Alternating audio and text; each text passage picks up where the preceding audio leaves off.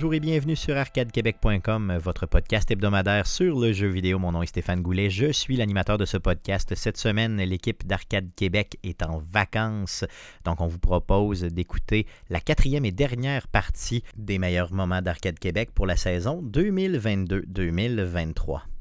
On débute avec un extrait du podcast numéro 364 enregistré le 22 novembre 2022. Euh, c'est avec Francis Mainville qui est venu nous parler de Pokémon. Donc bonne écoute. Donc, en guise de deuxième sujet de la semaine, donc je vous avais promis un deuxième sujet et euh, pas un petit sujet, là, on va euh, faire la review euh, du jeu, du nouveau Pokémon, donc Écarlate et Violette, le Pokémon qui est sorti le 18 novembre dernier, donc les jeux de Pokémon. On a Francis Mainville pour sa deuxième, son deuxième passage chez Arcade Québec. Francis, re-bienvenue chez Arcade Québec. Salut, merci. Francis, tu nous as contacté la première fois, tu es venu nous parler il y a déjà quelques mois de Dofus, euh, pour ceux qui s'en souviennent. Donc, tu nous as fait découvrir l'univers de Dofus, je t'en remercie. Euh, et là, tu veux nous faire découvrir le jeu de Pokémon, justement, qui est sorti le, donc vendredi passé. Euh, tu y as joué pas mal? Oui, j'ai joué déjà, j'ai regardé, je pense, j'ai 17 heures, donc je trouve ça bien. Habituellement, 17 heures, c'est un bon temps pour Pokémon. Ce que je vois avec lui, c'est qu'il va falloir beaucoup plus de temps pour le finir. Euh, pour une fois, au moins, ils ont misé sur. On peut faire plus que 20 heures et c'est terminé. Là, donc, on peut un peu plus se promener. Good. Qu'est-ce qui différencie euh, justement euh, ce jeu-là des autres jeux de Pokémon en général? Bon, on sait que c'est un monde ouvert, là, ça. je veux dire, Pokémon est rendu comme ça maintenant, hein? donc c'est rendu des mondes ouverts depuis quoi, deux jeux, c'est ça? C'est ça. on va dire trois dans le le, premier qu'ils avaient fait sur la Switch, qui est euh, euh, épée bouclier, ils avaient essayé, donc il y avait des zones qui étaient euh, en monde ouvert. Et donc, on peut dire qu'ils ont commencé là. Donc, depuis la Switch, donc depuis trois jeux sont en monde ouvert. puis c'est ça, donc ils ont commencé à, par des petites zones, ensuite avec le deuxième, avec Légende Arceus, ils ont ouvert un peu plus les zones, puis là pour le dernier, c'est vraiment éclaté au complet. Là. Good. Donc, c'est ce qui différencie, j'imagine, un peu plus ce jeu-là. Le fait aussi qu'il y a des transports, c'est ça, j'ai vu qu'il y avait comme des, motos. C'est quoi cette affaire-là? Ouais, euh, je pense qu'ils ont voulu augmenter. Ben, en fait, on sait, dans un monde ouvert, il faut que tu te promènes plus facilement que juste à courir, parce que sinon, c'est très long. Euh, je crois qu'on peut rater si je mets déjà mon avis dessus. Je pense qu'on aurait tous voulu monter sur nos Pokémon préférés. Ah euh, mais ils ont décidé de prendre des motos. Pourquoi? Clairement, parce que c'est plus simple de modéliser un seul véhicule pour tout le monde, puis donc de se faire promener. Ce qui est ironique, par contre, c'est que la moto est un Pokémon aussi en même temps. Donc, c'est. ok, ok. T'es comme à dos d'un Pokémon véhicule. OK. Donc, c'est une moto, mais une moto un peu comme stylisée Pokémon. Ou c'est carrément un Pokémon dans le jeu, ou oui, c'est un Pokémon. c'est un Pokémon, ok, ok. C'est même, c'est même pas un spoiler, je, je pas rien du tout, c'est les deux légendaires, soit la Pokémon écarlate ou violet, c'est les légendaires sur la pochette. Puis c'est pas un spoiler, c'est parce que ça le dit dans le premier trailer. Ok, ok, donc tu, tu, tu si t'es déjà intéressé par le jeu moindrement, tu as déjà vu ça passer, c'est garanti. Ok, good. Oui, oui, oui. Good. Donc, euh, j'aimerais que tu puisses passer par. Parce que j'ai vu beaucoup, beaucoup de pour et de contre concernant ce jeu-là. ok? Donc, euh, euh, on commence par quoi? Par les pour ou par les contre? On est-tu positif ou négatif? Je te laisse aller. Hmm. moi, je dirais que le négatif, comme ça, on finit avec le bien. Ouais, c'est bien. Et quand c'est bien, donc on donne une bonne, une bonne idée pour pouvoir l'acheter. Euh, évidemment, on va pas se le cacher, là, euh, Pokémon dans le mauvais, ben, ils ont des problèmes au niveau technique. C'est leur plus gros problème. Ils ont des problèmes de bugs. Ils ont, quand on parle de bugs, on va parler de glitch, donc des images qui vont se décaler, des personnages qui vont, on, va utiliser des fois le mot clipping. Donc, au lieu de se déplacer fluidement, ben, ils vont vraiment être des robots. Donc, vraiment se déplacer de façon robotique. Euh, entre autres, il y a un moment où est-ce qu'on est devant un moulin avant et les hélices, c'est frame par frame. Donc, il n'y a ah. aucune fluidité. Là. C'est, c'est horrible. Et c'est pendant tout un gros combat quand même assez important. Euh, fait que pendant le combat, l'arrière-plan, c'est quelque chose de non fluide. Donc, c'est, c'est poche, un peu. Euh, et aussi, des fois, il y a des chutes infinies. Puis ça, j'aime pas ça. Donc, tu tombes dans un trou, puis tu tombes à l'infini. Puis donc, si tu n'as pas sauvegardé avant, quand tu vas réouvrir ta Switch, tu perds ton avancement. Donc Ah oui. non, ah non. Ça, c'est inacceptable dans un jeu qui sort.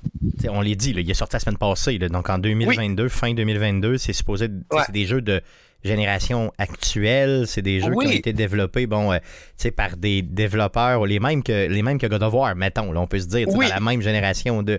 On Ouais. comprend- euh, Est-ce qu'on comprend que c'est peut-être la machine qui est limite à un point où, à un certain moment, c'est un peu inévitable que si on ont des Ben- ambitions assez élevées, qu'il y a des problèmes techniques, ça se peut-tu?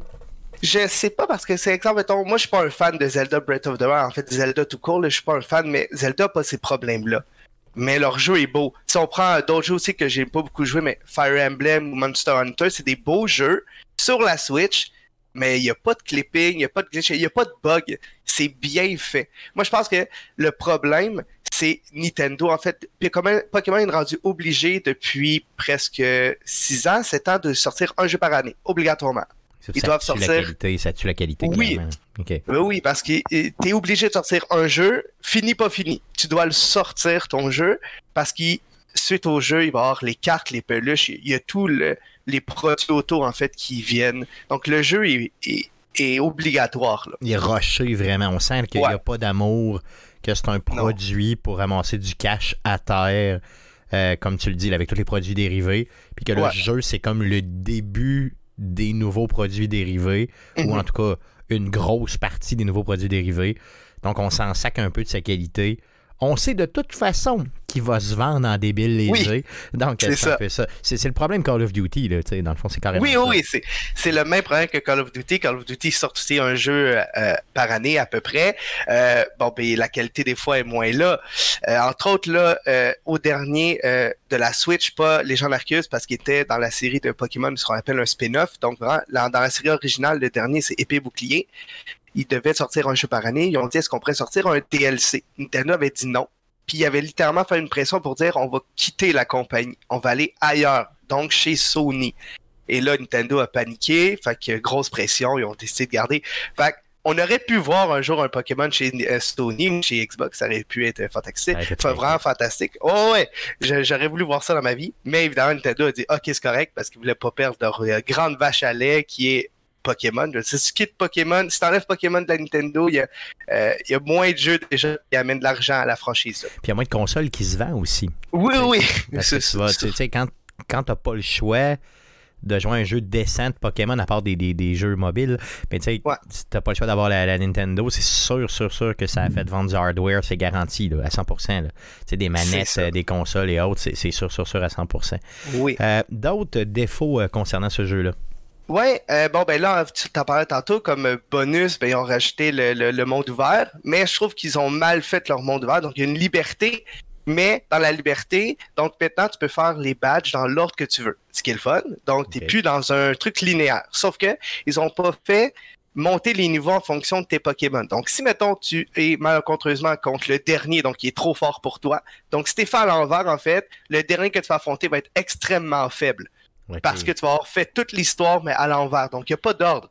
Mais vu qu'il n'y a pas d'ordre, des fois, tu es trop haut niveau pour ce que tu vas affronter, ou l'inverse, tu vas être trop bas niveau pour la personne que tu vas affronter. Fait que c'est pas fait en sorte que tu puisses vraiment faire ton ordre, parce qu'il y a une ordre finalement établie avec les niveaux. C'est ça. Puis, si puis tu vas te le faire dire assez vite si tu te ramasses à Oui. quelque part que t'as pas, pas de lien, puis au contraire, t'auras pas de fun si t'as grindé à mauvaise place, puis en bout de piste, euh, tu défonces n'importe qui dans une zone. là.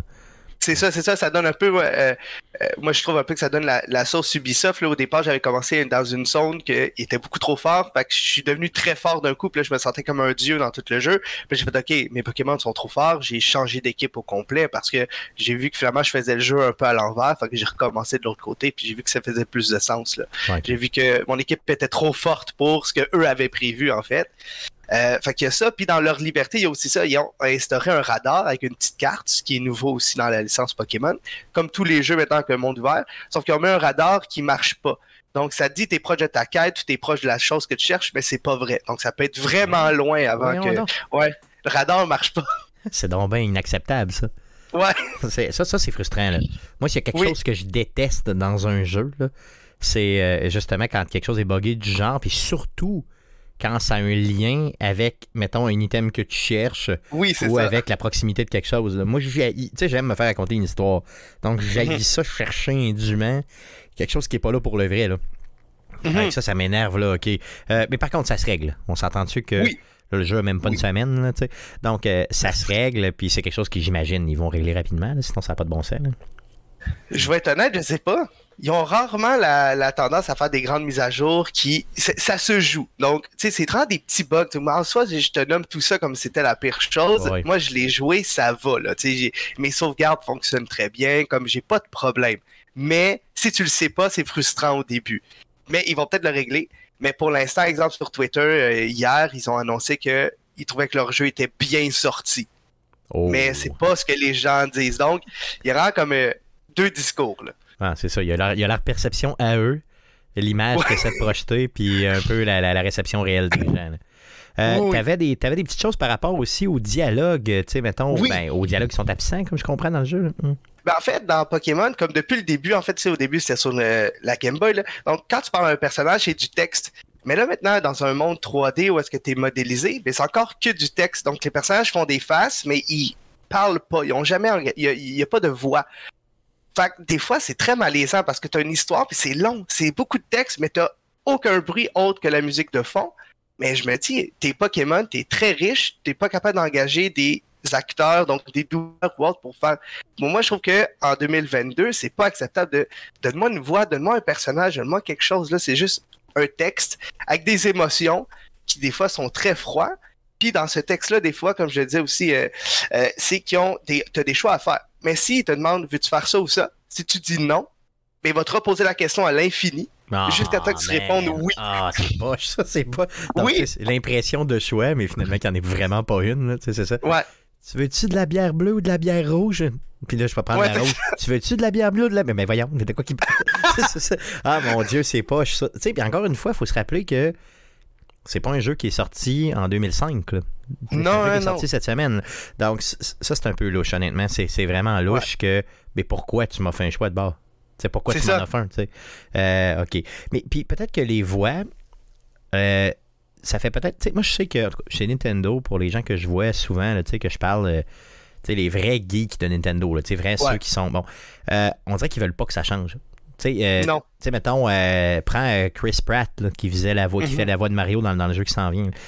T'as entendu, t'as-tu vu le nombre de réactions complètement euh, horribles que les gens ont? Il y a presque des gens qui sont prêts à s'immoler par le feu parce qu'il n'y a pas d'accent italien. Tu sais, c'est- on s'entorche. C'est- Eh oui. Qu'est-ce que c'est ça? tu sais? On s'en fout. là. Laissez, laissez, laissez mm, sais, Mario évoluer avec le temps. tu sais.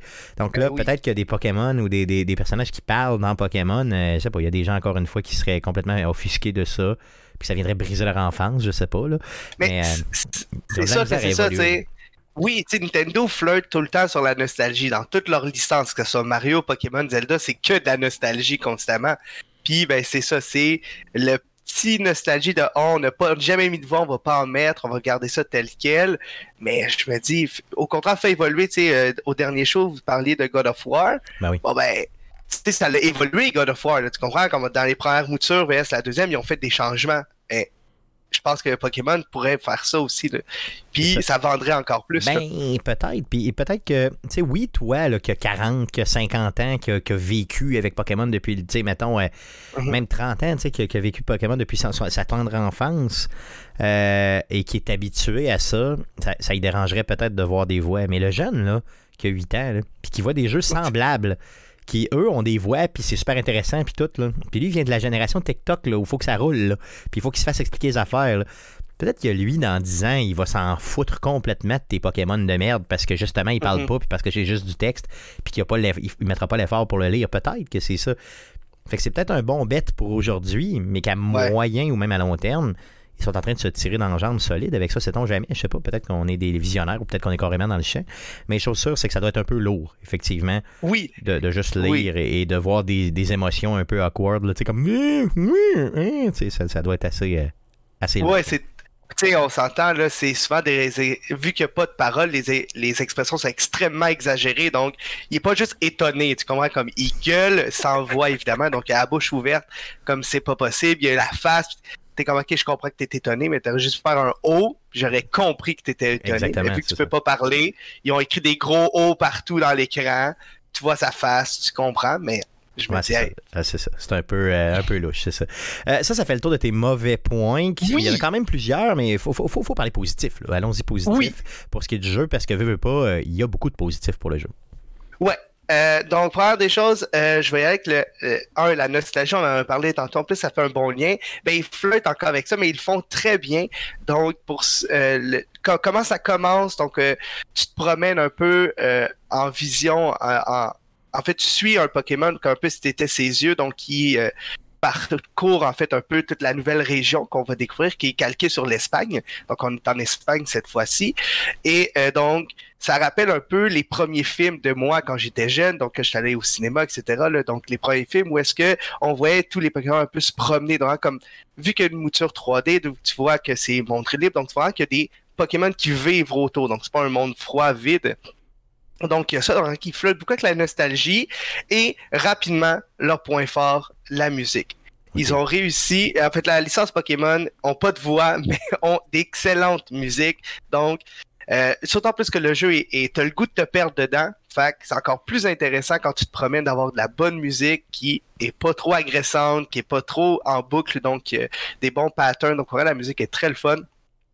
Ça amène quelque chose, donc c'est pas non plus. Euh, c'est- ça ramène encore là un peu la, avec la nostalgie. Tu revois un peu les anciennes euh, OSC, donc les anciens soundtracks donc, que tu avais dans les anciens jeux, mais ramenés au goût du jour avec les instruments d'aujourd'hui, etc.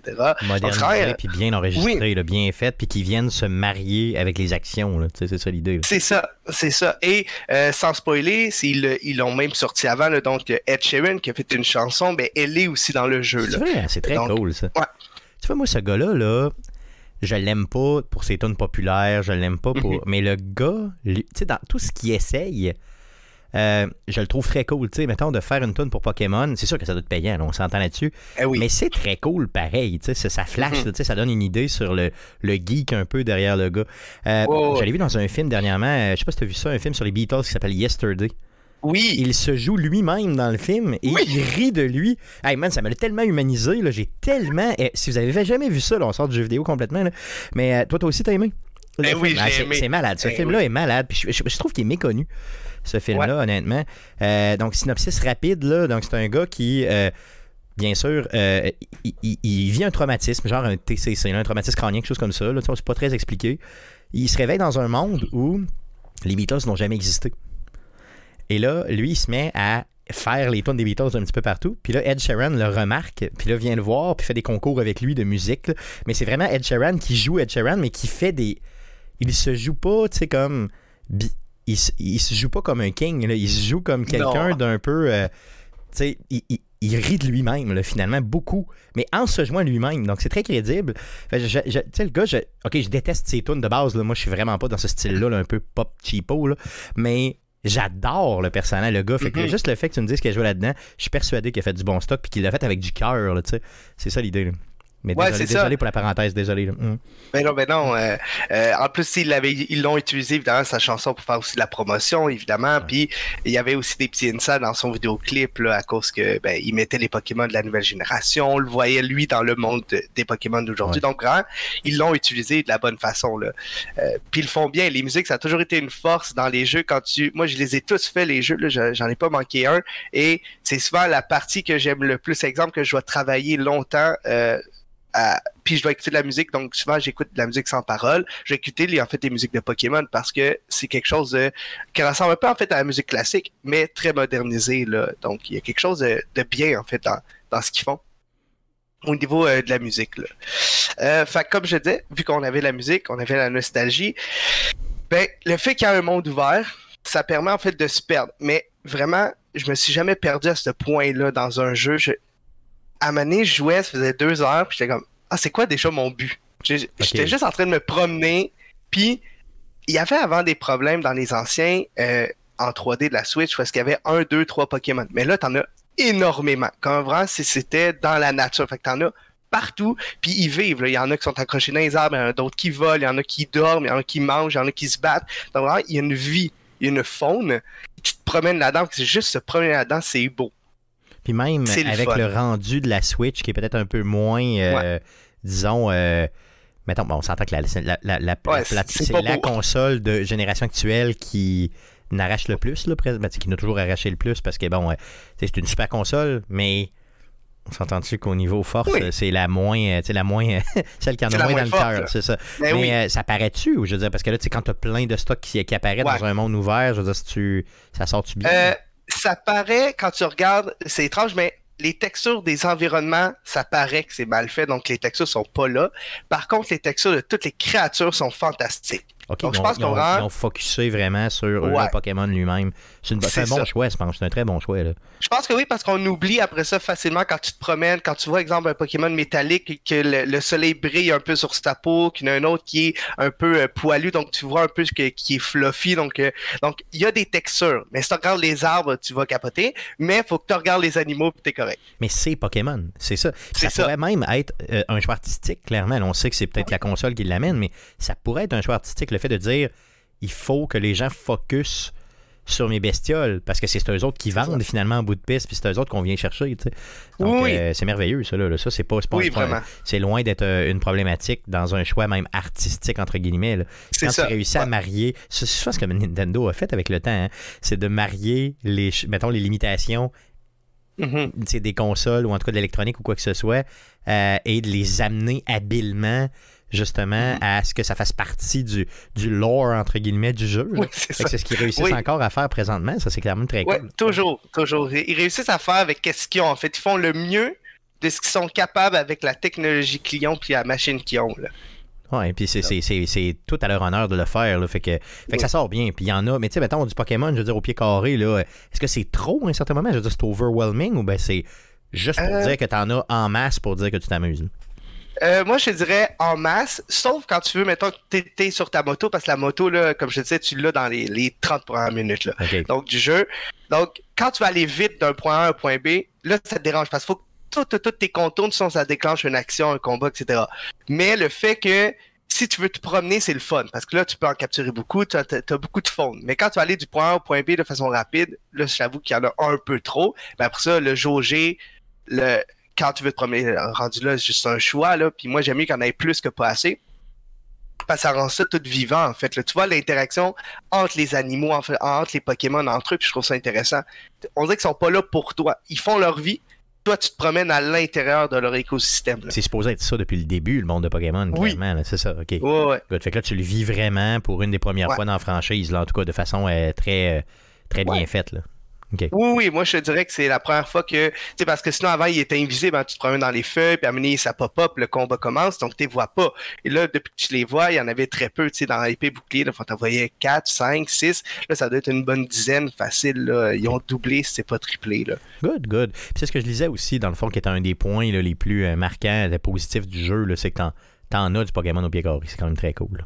Oui, oui, euh, ils, ont, ils, ont, bien fait ça. Puis aussi, ils ont réussi aussi à diversifier. C'est un peu leur problème. Donc, ils ont quand même sont rendus à plus de 1000 Pokémon. C'est dur de se renouveler. Euh, les, les, animaux, on a fait le tour, mais ils réussissent encore à se renouveler. Ils ont rajouté euh, maintenant ce qu'ils appellent les, les formes euh, l'endroit. Donc là, on est en Espagne, donc ils ont calqué des Pokémon qu'on connaît des anciennes générations qui ont modifié pour s'adapter au territoire, mettons, de l'Espagne, ou ils ont aussi regardé un peu la culture espagnole pour s'adapter, pour faire des petits clins d'œil à cette culture-là. Là, on est dans l'Espagne, donc, tu sais, il y a beaucoup plus de taureaux, parce que, bon, ben, il y a la corrida, il y a des, clairement des, des oiseaux qui font référence... Euh, euh, aux danses euh, latines. Donc vraiment, il y a des références dans les animaux, donc dans les Pokémon littéralement, euh, pour le pays. C'est ce qui, ce qui rend encore plus coloré le jeu, c'est que c'est tellement diversifié. Euh, l'environnement que vraiment, quand tu, à chaque fois que tu te promènes, c'est jamais le même que tu vois là. Il n'y en a pas un qui est gossant. OK, good. Fait qu'une bonne diversité un peu partout, puis euh, pas mal de Pokémon, c'est quand même très cool. D'autres points positifs que tu voulais nous dire par rapport à ce jeu-là qui, qui, qui, semble quand même relativement réussi malgré les petits bugs qu'on a vus au début? Là? Oui, euh, en plus, je l'avais même pas envoyé celle-là. Euh, parce que je l'ai avancé un peu, puis je l'ai beaucoup sur Twitter. Euh, je l'ai pas fini, mais l'histoire est la meilleure de tout Pokémon confondu. Donc vraiment, l'histoire, elle est très, très, très bien écrite. Donc souvent, c'est très enfantin Pokémon. Euh, sauf dans les anciennes versions, on avait peu la, la de, on le voyait moins, mais à l'époque, c'était très environnementaliste. Euh, donc, ça parlait des montées des océans, etc. Donc, c'était très, très, très environnementaliste. Ça a changé un peu. Et là, avec cette version-là, il y a un nouveau... Il y a encore des messages et morales intéressantes, puis le, le sujet est pas bébé. Donc, c'est très bien amené. Tu as des bonnes intrigues, tu as des twists, ce qui est très rare. Absolument, c'est très enfantin. Tu sais ce qui va arriver dix minutes avant. Mais là, tu le sais pas, il y a des bonnes twists, l'histoire, t'es pas sûr, tu vois que t'es pris dans des conflits. Donc, il y a une bonne Ils ont bien travaillé l'histoire du jeu, là. Euh, ce qui aide aussi à pallier les défauts techniques. Là. Mais c'est-tu parce qu'ils essaient de plaire maintenant aux, fans de Pokémon qui, justement, maintenant, ont peut-être 35 ans en moyenne? Tu sais, qui ben essaient d'évoluer avec, leur, euh, avec les fans? Long, moi, en plus, il n'y a pas si longtemps, il y a 3-4 ans, j'avais regardé l'entrevue, puis il avait dit qu'il voulait pas les, euh, ils disaient, eux sont déjà acquis. On essaie que d'avoir des nouveaux fans, mais parce que les, les, plus vieux demandent souvent avoir juste quelque chose de base qui est de mettre le jeu facile, normal, difficile. Juste ça, ça aidera en fait à rendre le jeu plus, euh, plus difficile, mais ils veulent pas, ils veulent que ça soit family friendly, ils veulent tout le temps, tout le temps que ça soit facile.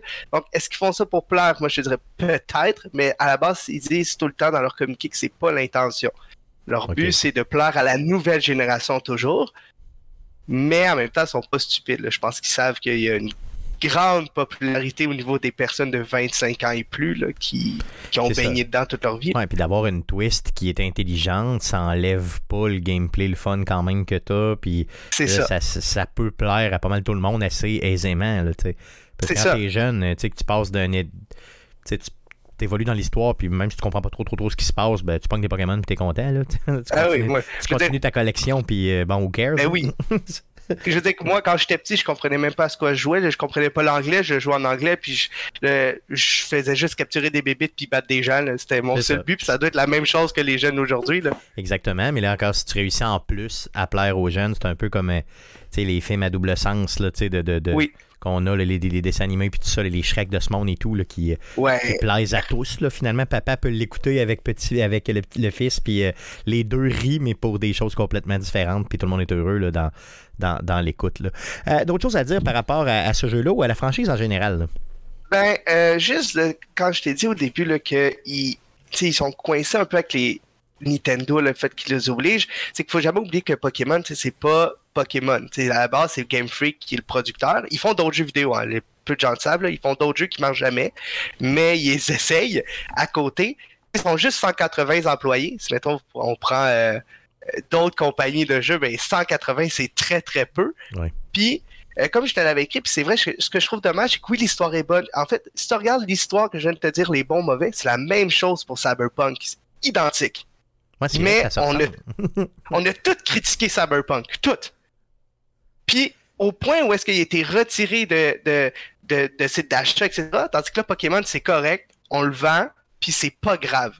Puis ça, je trouve ça étrange dans le monde du jeu vidéo qu'on accepte ça chez Pokémon Company, qui est très, très, très, très, très riche. Puis t'as Cyberpunk qui essaie de faire quelque chose de nouveau, puis il se plante. On est d'accord, il s'est rattrapé en plus.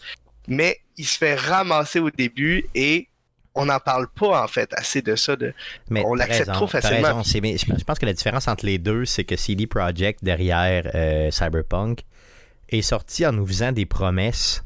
Mais des promesses et des promesses. Tu sais, c'est comme un un genre de, de, de, flashy guy là, qui te dit là, Hey man, va te sortir dans ma villa, tu vas voir, je vais te sortir dans mon gros char, tu vas voir, on va prendre le jet, tu vas voir.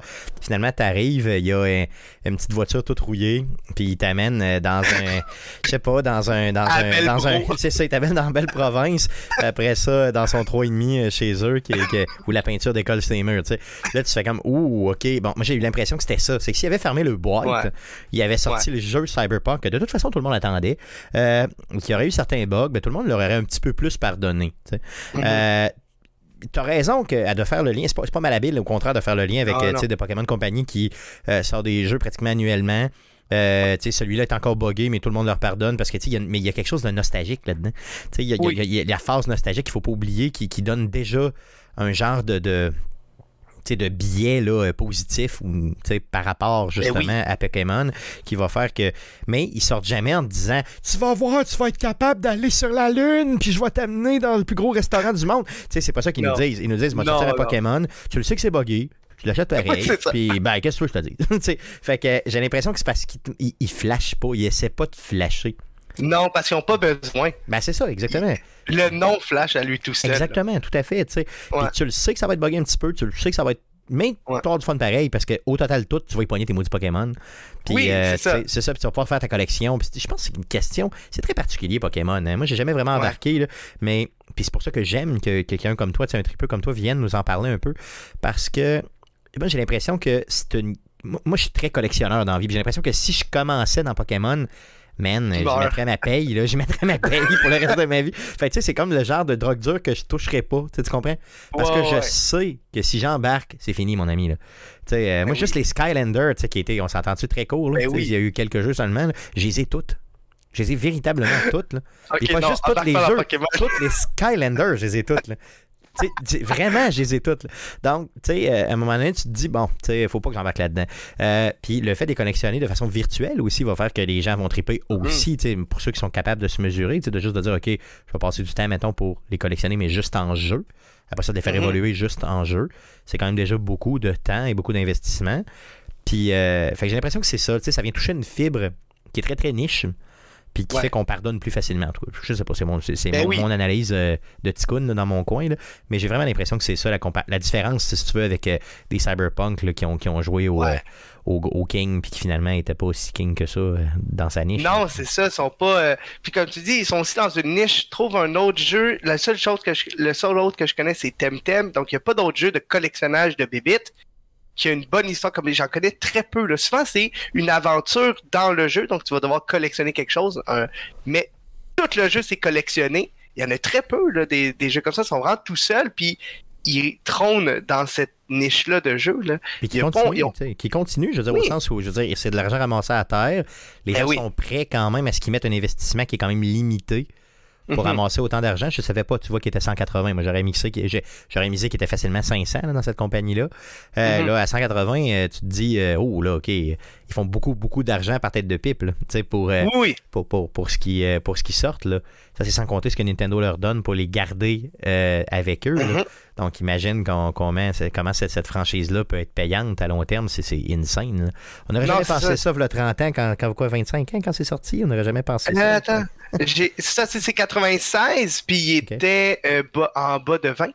Ouais, il était 20 employés en 96, puis là, maintenant, ils sont rendus 180. Ils n'ont pas, pas grandi énormément en termes de, de, de, gens, parce que si tu regardes toutes les tout leur long, ils ont fait du Game Boy jusqu'à la DS. Ça n'a pas tant évolué en termes de technologie. C'est que là, la Switch est plus gros qu'une DS, puis eux sont comme pas habitués. Oui, ils ont eu des spin-offs sur la GameCube, mais grosso modo, ils sont pas habitués à des jeux plus complets. Ils n'ont pas eu euh, un Zelda euh, comme sur la 64, ils n'ont pas eu un Mario 64, ils n'ont pas eu d'affaires de gros jeux 3D vraiment. C'est ça. Mais ils ont, tendance à vouloir s'améliorer, puis on voit clairement qu'il y a un effort au moins, donc en attente du prochain, puis euh, en espérant qu'ils qui sont en mesure de peut-être euh, un peu régler euh, les mini-bugs que tu as vécu pour que ce soit encore mieux. Donc j'imagine que tu vas continuer à y jouer pareil.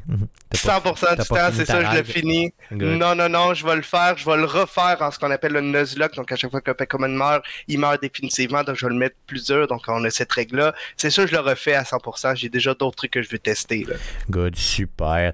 un gros merci d'être passé, Francis, pour nous parler euh, de ce jeu-là. J'apprécie énormément. On va te revoir chez Arcade Québec, j'en suis suis persuadé. Donc, fais-moi signe si tu as d'autres sujets que tu veux jaser. Ça va me faire plaisir euh, de te recevoir et pour mon plaisir et le plaisir des auditeurs, bien sûr. Un gros merci, Francis. Merci beaucoup. Merci à toi. À la prochaine. Salut. Donc, c'était l'entrevue réalisée en novembre dernier avec Francis Mainville pour ce qui est du jeu de Pokémon. Fort intéressant. On poursuit les meilleurs moments d'Arcade Québec avec un extrait du podcast numéro 384. Au fond, on a deux extraits du même show, donc un très très bon show. Euh, on commence avec Luc Desormeaux qui était venu nous parler euh, de MLB de show et après coup, Eric Lajoie qui est venu nous parler des jeux créatifs, donc les jeux dans lesquels il y a des modes de création. Donc, extrait du podcast numéro 384 euh, du 10 avril dernier. Je vous laisse écouter le tout. Passons, euh, les, nouvelles étant en fait, passons au sujet de la semaine. Quand je dis au sujet, c'est AUX parce qu'on a plusieurs sujets. On commence par Luc désormais, justement, on parle de jeux de sport, mais cette fois-ci, on parle de MLB, de show. Euh, on l'a reçu. tu y as joué. J'y ai joué aussi un petit peu. Je veux entendre ton avis sur la version de MLB de Show 2023. Écoute, c'est. Pour ceux qui ont joué au MLB de Show 2022, c'est très, très similaire. On s'entend que c'est pas. Les jeux de sport, c'est jamais comme un changement complet et total d'une version à l'autre. C'est des améliorations euh, petites ou des fois plus grandes qu'on voit dans le jeu. C'est toujours pareil. MLB de Show 23, c'est plus beau qu'MLB de Show 22. C'est plus. Euh, t'as, vraiment plus l'impression d'être dans un stade de baseball avec les, sons. Euh, on a amélioré le son quand le bâton frappe la balle, on entend vraiment le, crack du, du bruit est vraiment beaucoup plus proche de ce que tu vas vraiment entendre dans un, dans un stade de baseball. Le son de la balle qui, qui rentre dans le gant du receveur, c'est, le snap que tu entends, c'est vraiment beaucoup plus présent. C'est, tout, tout ça est amélioré. Les commentateurs qui. Euh, parce que ce qui est le fun dans MLB de show, c'est que tu as vraiment des commentateurs. C'est comme si étais tu regardais un match à la télévision, mais c'est toi qui joues. Fait que tu as vraiment deux. Ben, c'est comme ça un peu dans, dans NHL aussi, là, mais vraiment, il y a des conversations qui sont hors sujet ou qui vont parler Ah, ce joueur-là est allé à l'université avec le joueur de l'autre équipe. Fait que tu connais tous les joueurs, c'est le fun. Puis ça, dans le baseball, on dirait que c'est plus important un petit peu parce que le entre guillemets lore du baseball, sais, ceux qui tripent sur le baseball aiment les stats, aiment le lore, aiment les, petites anecdotes comme ça. Donc, au fond, ça sert vraiment le fan de baseball numéro un, tu sais, celui qui euh, en mange du baseball va capoter sur ce jeu-là. Oui, oui, c'est ça. tous les joueurs sont là avec leur petite mimique, avec le. Tu sais, c'est vraiment. Puis, tu sais, si tu si tu touches le bouton pour frapper, frapper la balle avant que le lanceur soit prêt à lancer, d'habitude, moi je faisais ça quand je joue au baseball dans tu vas swinguer le bâton dans le bar. mais les joueurs ne font pas nécessairement la même chose. Euh, Beau Bichette va swinguer le bâton comme s'il frappait la balle, mais tu as un gars comme euh, un gars comme euh, Jensen qui est, qui est un des receveurs des Blue Jays. Lui, il va plus faire tourner le bâton sur lui-même au lieu de le soigner comme ça, il va le soigner de haut en bas. Fait qu'ils ont toutes leurs petites affaires. Le, euh, le joueur qui est sur la pochette, qui est Josh Chisholm Jr., qui joue pour les Marlins, lui, quand il fait un circuit, il arrive au marbre. Il y a son espèce de petite stepette juste à lui qui ont intégré dans le jeu. Euh, T'as des commentaires vraiment quand Parce qu'on s'entend, le, baseball, c'est un sport qui est lent. C'est pas mhm. comme du football, c'est pas comme du hockey c'est lent. Si je peux passer un commentaire, parce que j'ai quand même réussi à y jouer un peu, fait que je pourrais peut-être en parler sur la version Xbox One, mais que justement, quand j'ai vu le gars, sa pochette, puis tout, au début, je pensais que j'avais je m'étais trompé, puis je m'en allais jouer genre à Vice City ou quelque chose du genre. Genre, qu'est-ce que c'est ça? Genre, fluo, pochette, turquoise, tout. Je sais, un jeu de baseball, que c'est ça? C'est très, très, la pochette est, flamboyante. Ouais, puis c'est très. Le gars s'appelle Jazz en passant, puis tu l'as vu, Guillaume, hein, au début. Ça doit être ton nouveau euh, joueur préféré. Hein. Ah, ben oui, clairement. L'intro, l'intro au début est très jazzé aussi. Tu l'as vu, l'intro, là, vraiment très, très. Euh, on, on, a vraiment un groupe de jazz qui est là, qui nous drop ça à côté. On nous passe des, des, des, des quotes de, foot, de, baseball, mais qui sont très, très euh, iconiques de, de, du sport en général, très, très vieillot. Euh, c'est malade, honnêtement. L'intro, m'a fait capoter raide. Encore une fois, il faut aimer le jazz. Je sais que Guillaume, t'as vraiment vomi dans tes culottes. Mais euh, c'est euh, c'est insane, là, comment c'est bien fait. Là, le, le, comment dans tes culottes. Oui, c'est ce qu'il fait Guillaume en général. À Lévis, c'est ce qu'ils font. Ils n'ont pas de petits sacs. Juste être sûr de ce que tu as dit. Je veux mettre l'emphase que les gens comprennent. Ils font L'animateur d'Arcade Québec, ouais. il pense que ça fait du sens de dire vomir dans ses culottes. Continue. Mais c'est pas la première fois que je dis ça, Guillaume. Tu, tu m'as jamais repris, non? non? pas parce que ça fait plusieurs fois que tu as. On a eu. Ben, écoute, je me souviens d'une expression, c'était genre. Euh, euh, avec. Euh, faut pas marcher les pieds sur des petites roches, une affaire de même ou. des pétons sur des petites roches. des pétons sur des petites roches. des pétons sur des galets. Hein, on leur prendra. Mais revenons, revenons au jeu. en gros, je veux savoir, est-ce que je l'achète ou pas cette année, puis pourquoi? Pour, acheter un jeu de sport à chaque année, il faut être un tripeux de ce sport-là. Donc, il faut aimer. Le, gros attrait d'Amilby de de l'acheter à chaque année, c'est d'avoir les bons joueurs des bonnes équipes, de jouer avec. Moi, ce que j'aime jouer, c'est des parties qui sont classées hors concours avec les alignements qui sont mis à jour en direct. Donc, ça veut dire, je sais pas, euh, mardi, euh, les Blue Jays jouent euh, à Toronto contre les Tigers de Détroit. Donc, tu vas avoir une partie Blue Jays Tigers à Toronto, dans le stade des Blue Jays.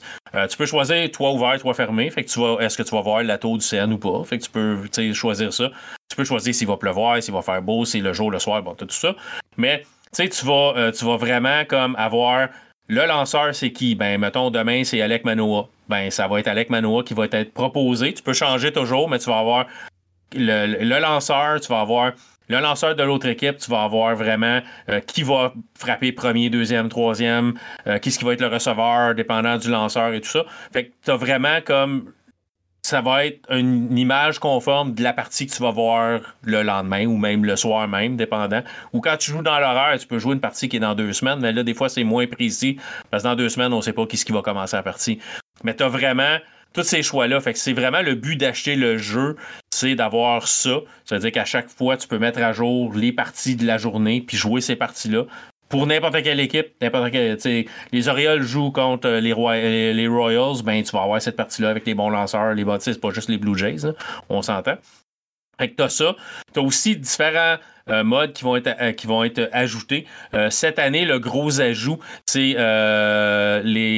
l'option de jouer l'histoire des Negro Leagues, dont la Ligue des Noirs qui s'est passée dans les années 30, 40 en montant. Ah, Vraiment, quand, ouais, quand les joueurs noirs n'avaient pas le droit de jouer dans la Ligue nationale avec les joueurs blancs, parce que on était les gens se sentaient supérieurs. Tu n'avais comme pas le droit de te mixer ça. Donc, tu vraiment la Ligue des Noirs, puis c'est vraiment l'historique. Donc, tu quelqu'un qui va te raconter l'histoire de, euh, de tel joueur euh, pour euh, il a joué à tel temps. Puis là, tu vas avoir des moments. Fait que c'est un peu comme jouer March to October dans l'option que tu joues, tu choisis une équipe, tu vas jouer des moments de d'une partie et non pas toute la saison. Donc on va dire bon ben ce, ce, ce joueur-là, t'es un lanceur, t'es reconnu pour sa balle rapide ou ses, ses courbes ou que personne ne pouvait frapper. Fait que là, tu vas, on va te mettre sur le monticule, on va dire OK, euh, retire trois frappeurs. Fait faut des challenges comme ça un petit peu. C'est des challenges, c'est ça. Puis entrecoupé de une partie de son histoire, ses débuts, euh, un peu plus vieux jusqu'à sa retraite. Puis là, on va mixer un autre joueur qui dit il a été remplacé par lui, ont lancé en même temps, mais ils se complétaient les deux. Puis là, puis leur, leur progression. Euh, le plus connu probablement pour les gens du Québec, c'est Jackie Robinson, qui, a ben qui, a joué pour les Royaux de Montréal, qui a été un peu son début. Euh, c'est Montréal qui a donné sa chance dans le baseball majeur. Euh, puis après ça, il est allé avec les Dodgers. Donc on voit son histoire. on joue malheureusement pas Jackie Robinson dans l'habit des Royaux. En tout cas, pas selon ce que j'ai vu. Mais on parle qu'il est venu à Montréal et tout ça. c'est vraiment une, historique mêlé d'un peu de gameplay, mais qui est vraiment des moments où on joue pas une partie complète de neuf manches. On joue des moments. Aurais-tu aimé mieux jouer la partie complète ou vraiment, tu sais, les moments comme ça, c'était satisfaisant pour toi? J'aurais aimé avoir l'option de faire les deux, mais je comprends qu'il faut qu'on coupe à un moment donné. Mais je trouve, je trouve l'option de juste jouer des moments un peu tannants parce que tu es pris dans ce moment-là. C'est un peu comme euh, March to October, c'est que tu es pris dans OK, on fait commencer en sixième manche, tu as un go troisième, un go deuxième, tu n'as euh, aucun retrait, puis il faut pas que tu fasses marquer de points, sinon ben tu viens de manquer ton coup, faut que tu recommences. Fait que ben, tu n'as aucune marge d'erreur, si tu manques ton coup, ben puis dans MLB, ce qui est un peu un problème, c'est que le niveau de difficulté est un peu n'importe où. Fait que si tu peux le mettre super facile, tu vas jouer une partie euh, ordinaire qui est, euh, comme je disais, c'est les parties qui sont, hors concours, mais avec les rosters qui sont, qui sont mis à jour en direct. Tu vas jouer une partie à facile, tu vas gagner comme 15 à 0.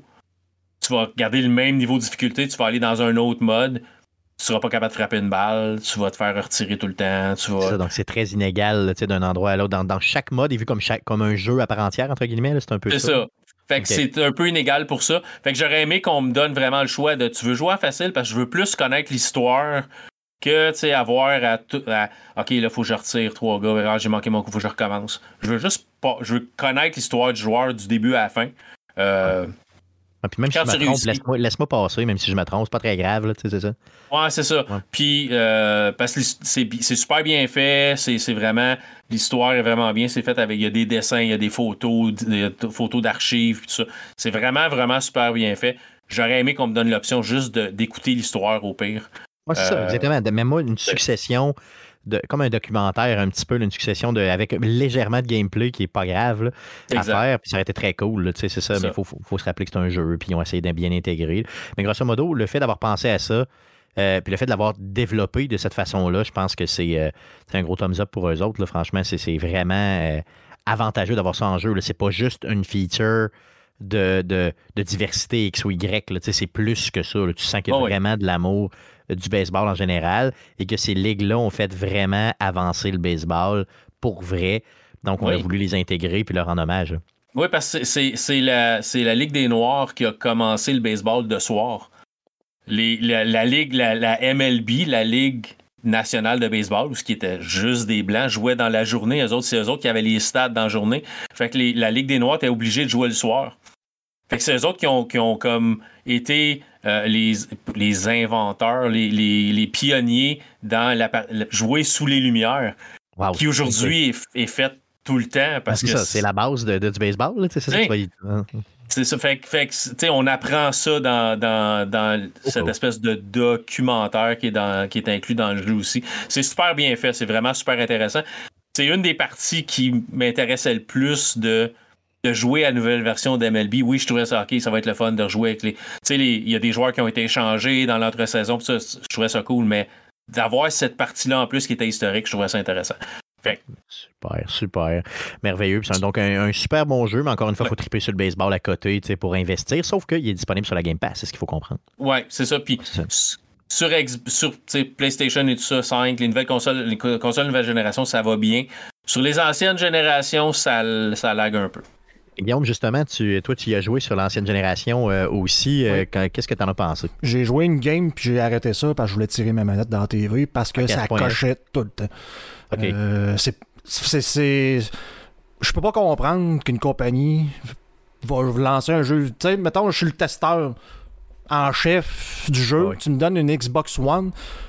Tu me donnes ça, je fais comme. Là, euh, tu sais, ça prend 5 minutes, je m'en reviens vers le gars de, de l'autre équipe, je fais comme là, là, ça marche pas, man. tu, vas, tu, vas, tu vas m'arranger ça parce qu'on sort pas ça de même. C'est, tu sais, je veux dire, on s'entend, c'est les animations, genre de. Je viens de lancer, le gars, il fait comme reprendre son bâton, puis ça fait ça, là, puis là, ça. Là, ça saccade, là, ça coche, puis là, ça revient. Là, c'est comme, ben là, voyons, c'est un jeu de baseball. Là. Tu sais, à quel point est-ce que t'es pas capable de diminuer les graphismes pour pas que ça fasse ça? Je comprends que c'était, un disque dur avec une ancienne génération, mais tant qu'à le sortir là, c'est force-toi un peu. Là. Mais ça l'est juste pas. Ben, en tout cas, moi, j'ai trouvé ça frustrant. C'est, c'est de valeur parce que j'adore les jeux de baseball. Je veux dire, sur PC, jouais à Hardball 3 là, à l'époque euh, sur, euh, sur PC dans les années 90. Baseball Stars sur Nintendo, je veux dire, c'était un de mes jeux favoris euh, à gérer ton équipe avec des salaires et des affaires de même. Baseball 2020 sur Super Nintendo avec les robots. Là, je veux dire, j'ai tout joué à ça. On a dépassé 2020, on a dépassé. c'est ça, c'était euh, Baseball 2020. Il me semble, que, me semble ça s'appelait de même, me semble, oui. C'est un jeu de je pense. Super Baseball. Ouais, tu avais aussi Base Wars au Nintendo avec des robots avec euh, différents setups que tu pouvais avoir. Puis ils se battaient quand ils arrivaient au but, là, ça arrive. mais grosso modo, c'est poche de voir un jeu mal optimisé que tu achètes plein prix euh, pour une génération de consoles. Tant qu'à ça, il y, y, a bien des compagnies qui décident de ne pas sortir le contenu quand c'est mal optimisé il y en a d'autres qui sont euh, qui, décident de le faire pareil. Puis honnêtement, là, ça c'est pas jouable ou à peu près pas. C'est pas que c'est pas jouable, c'est que ça coche tout le temps. Puis j'ai souvenir que j'ai essayé aussi pendant le, pendant le jeu que ça. Puis on s'entend, c'est sans parler des niveaux de difficulté, probablement qu'il aurait fallu que j'ajuste pour que ça soit. Je C'est la première fois que je jouais à un MLB de show. J'ai trouvé ça à la fois facile et compliqué là, quand j'ai commencé à jouer avec les settings. On s'entend au début, j'ai comme joué, ils font comme tu as commencé une game par rapport, euh, je sais pas si c'est le tutoriel, c'est parce que j'ai pas attendu assez longtemps. Euh, mais tu sais, je me fais scorer un but, euh, tu sais, un point, je fais comme bon, ça, ça part bien. J'arrive, c'est mon tour à bâton, j'ai frappé six circuits en ligne, je fais comme Bon, on a, on a un léger problème ici au niveau de genre, c'était un petit peu facile. Fait que là, j'ai commencé à jouer avec les, les, les, contrôles. Puis là, c'est comme, mais là, tu peux jouer avec ce mode-là où ce qu'il faut que tu fasses un combo dans Mortal Kombat pour lancer une balle rapide. C'est comme, hein? Là, Ouais. ils, font- ils te font faire un genre de, de, de, de Zorro là, avec ton affaire. Puis là, tu fais comme, ta minute, là, là, je comprends absolument, fuck off, là, t'essayes l'autre mode, là, ça, ça c'est trop facile, j'autre, j'ai un meter comme au golf, qu'est-ce qui se passe dans le jeu, là. Puis Mais c'est ça, mais t'as plein, plein, plein d'options. Ouais, c'est ça, comme, c'est comme trop, là, un c'est comme, tu peux mettre ça à super, là, un tu fais comme, mais là, je vais juste mettre le mode facile, moi, un jeu de baseball, mais je vais viser là, je pèse sur le piton, puis arrange-toi avec ça. J'essaye ça, mon lanceur, là, genre 0% ou ce que c'est supposé d'arriver, c'est comme, bon, là, il m'oblige-tu, genre, à essayer de lancer avec l'un des autres modes, parce que, tu sais, l'autre, c'est comme juste ta cible, puis après ça, c'est selon si ton lanceur est bon ou pas. En plus, qu'il jette un dé à savoir si vas-tu l'avoir ou pas. Puis là, à un moment donné, j'étais comme, ben, je vais juste mettre la cible dans le milieu, m'a pas dit piton, on va voir où que la balle va s'en aller. C'est lanceur lance du crush anyway. Fait que j'ai trouvé. J'ai comme passé trop de temps à essayer de voir c'est quel mode va falloir que je sois capable. Parce que là, même affaire dans le champ, là tu fais comme, mais là je vais pogner la balle. Moi je m'entends jouer comme à baseball, là, baseball star. là, je vais voir l'ombre, je vais faire comme courir jusqu'à la balle. Non, non, il y a comme une cible, le bonhomme il est là, puis il s'en va direct en dessous, puis il colle là, puis il appogne. Bon, quel settings faut que je change encore pour que je puisse Pour jouer dans le champ, pour qu'il, Ouais. tu sais, pas qu'il le fasse tout seul, puis que ça soit pas trop compliqué, parce que là, genre, la balle à tombe où, je sais pas, puis... Fait que je fais juste dire, pour un néophyte de la série, c'est pas nécessairement évident de prise en main. euh. Non, mais c'est ça. Mais, mais mettons, compter une bonne heure facile là, pour gosser dans settings. Ben, c'est ça, ça, c'est, c'est Mm. pas le fun. Ben, ça. moi, moi, j'ai trouvé ça bien parce que j'ai pu le mettre au niveau de difficulté le plus facile dans tous les domaines, puis quand même y jouer, puis avoir du plaisir. là. Mais, puis même encore là, j'ai de la misère. Mais, tu sais, mais, donc, il t'offre plein de possibilités, mais c'est à toi de tester, puis ça peut être long. C'est ce que tu nous dis, finalement, Ouais. votre piste. Ben, c'est ça, mais là, c'est, c'est, c'est bien, mais en même temps, pour quelqu'un comme moi, je sais, parce que là, c'est parce que, tu sais, je suis habitué, entre guillemets, de jouer à un jeu de baseball, mais ça fait quand même longtemps. Ouais. Puis là, c'est comme, ben là, C'est plus simpliste comme plus, plus simple, faire comme là, je sais plus là, ce que je suis supposé de faire. Là, là, là, tu te sens mal parce que tu dis, ben là, je vais juste prendre l'option pour genre lancer la balle, poser sur le piton, genre de balle rapide, puis envoyer go, tu sais, comme dans le temps. Mais là, ça, c'est c'est le mode facile. Fait que là, ça fait comme. Ben là, je suis orgueilleux, moi, là. si tu- Je veux pas lancer au mode facile. Fait que je vais essayer le mode Zoro. Euh... Ou que là, j'ai réussi à avoir un 100% sur, mettons, une balle courbe où il faut que tu fasses un genre de patente dans la main, tu reviens, puis là, faut que tu arrêtes ta balle en haut, puis qu'après ça, tu donnes un swing sur là, ce que tu as visé. Puis il a manqué son coup pareil. Là, tu fais comme. ouais. Là, man, je viens de te faire un combo de la mort de 100 coups, genre morta- Inst- Killer Instinct. Tu me dis que t'es pas capable de lancer la balle ou ce que je t'ai dit de la lancer, alors que moi-même, j'ai fait l'effort De le d'envoyer ça à la bonne place. Là, tu es comme, bah. Non, c'est sûr qu'il il- il peut être tough. là. Il peut être vraiment tough. là. Euh, Luc, pour finir, euh, d'autres choses à dire sur MLB. Et au pire, il y a le mode rétro aussi. Euh, le mode rétro, c'est vraiment plus, ça ressemble plus à un vieux style de jeu où vraiment tu peux déplacer ton frappeur au marbre, puis vraiment comme il glisse à terre. Tu sais, comme dans le temps, tu peux l'avancer, oui, le oui. reculer, gauche-droite, euh, puis tu frappes. C'est beaucoup plus simple. C'est, c'est, euh, t'as un bouton pour frapper, euh, puis tu peux placer ton personnage où tu veux, puis quand tu joues au champ, c'est à peu près la même affaire. Fait que ceux qui veulent retrouver vraiment le old school baseball là, sur les, les plus vieilles consoles, essayez le mode rétro aussi. Euh, même joueur, mêmes équipes, même stade, euh, mais les, les vues sont un peu différentes. C'est peut-être plus facile à, on à fera ça. Guillaume. On va faire ça, Guillaume. Mode rétro, on retient ça. On retient ça. Mais, mais c'est cool. Si jamais le baseball, ça, ça vaut la peine. là, Ah vraiment, si vous êtes un fan, moi, j'adore le baseball. c'est comme un de mes sports préférés.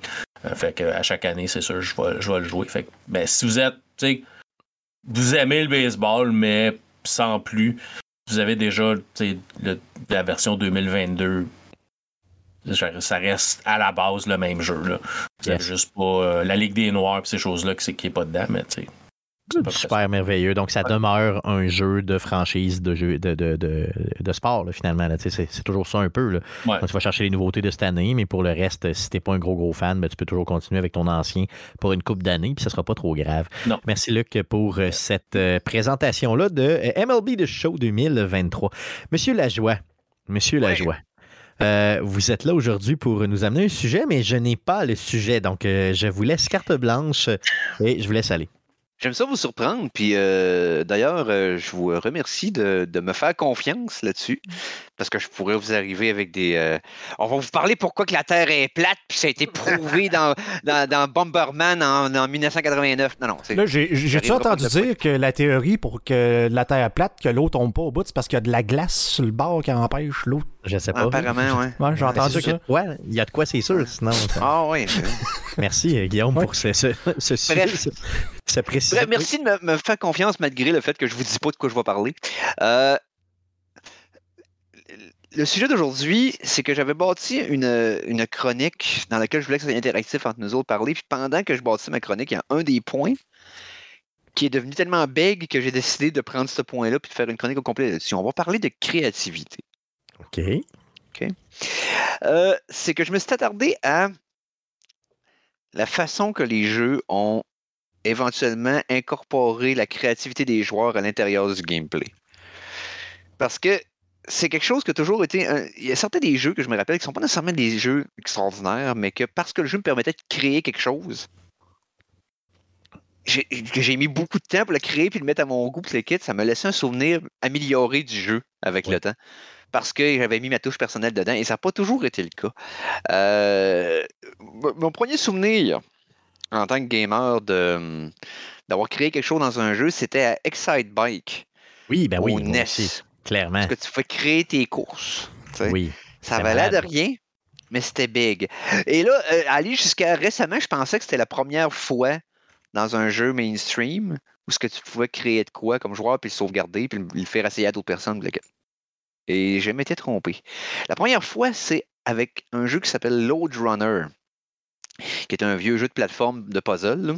C'est qu'il fallait que tu ramasses des petits tas d'or, puis que tu pouvais comme envoyer de la poudre à terre, puis ça faisait un trou, puis le monde tombait dedans.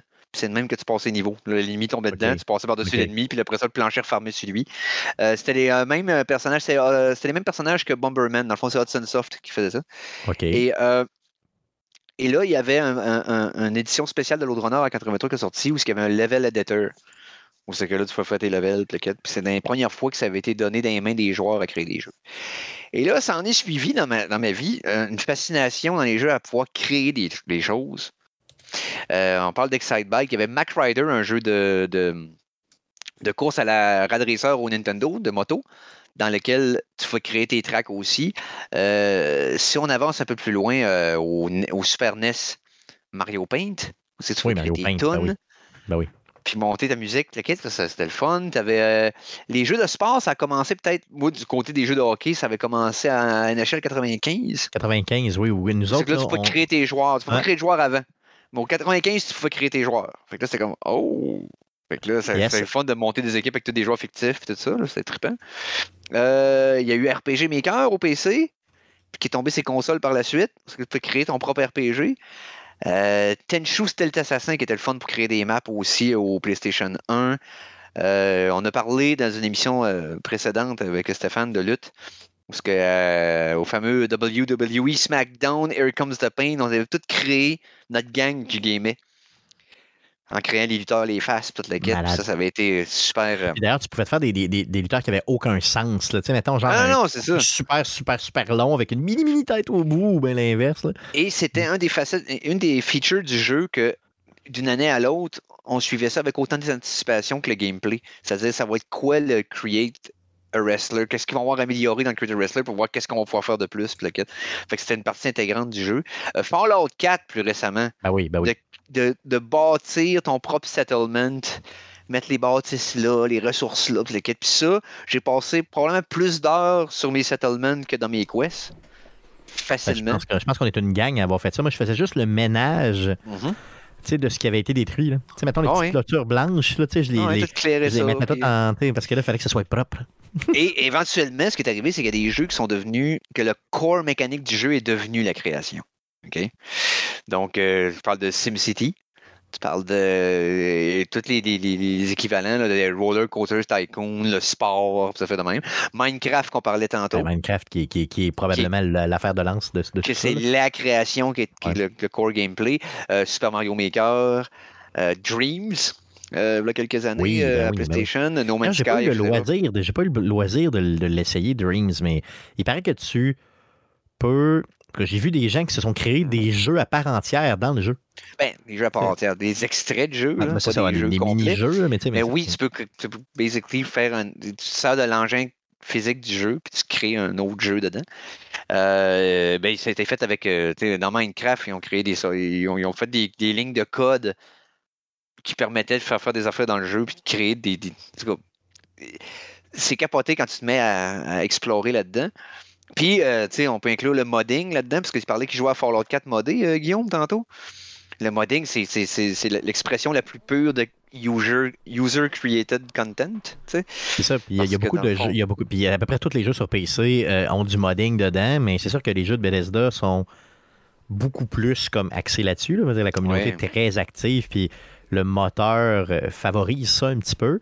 Mais il y en a d'autres. À peu près tous les jeux sur PC sont modés. Là, on parlait de quoi, Guillaume, dernièrement? Là, tu sais, le, le jeu de, de- d'Harry Potter, là, Oui. Hogwarts Legacy, Oui. qui, euh, Ou tu qui- peux, qui est, euh, qui est très, très modé. Là. tu peux ouais, au lieu de- de- d'un balai, là, tu peux euh, monter Shrek et te, te promener dans, dans Poudlard avec. hein. Ouais, Ouais. Le premier jeu de PC, by the way, qui a été modé par du monde, OK?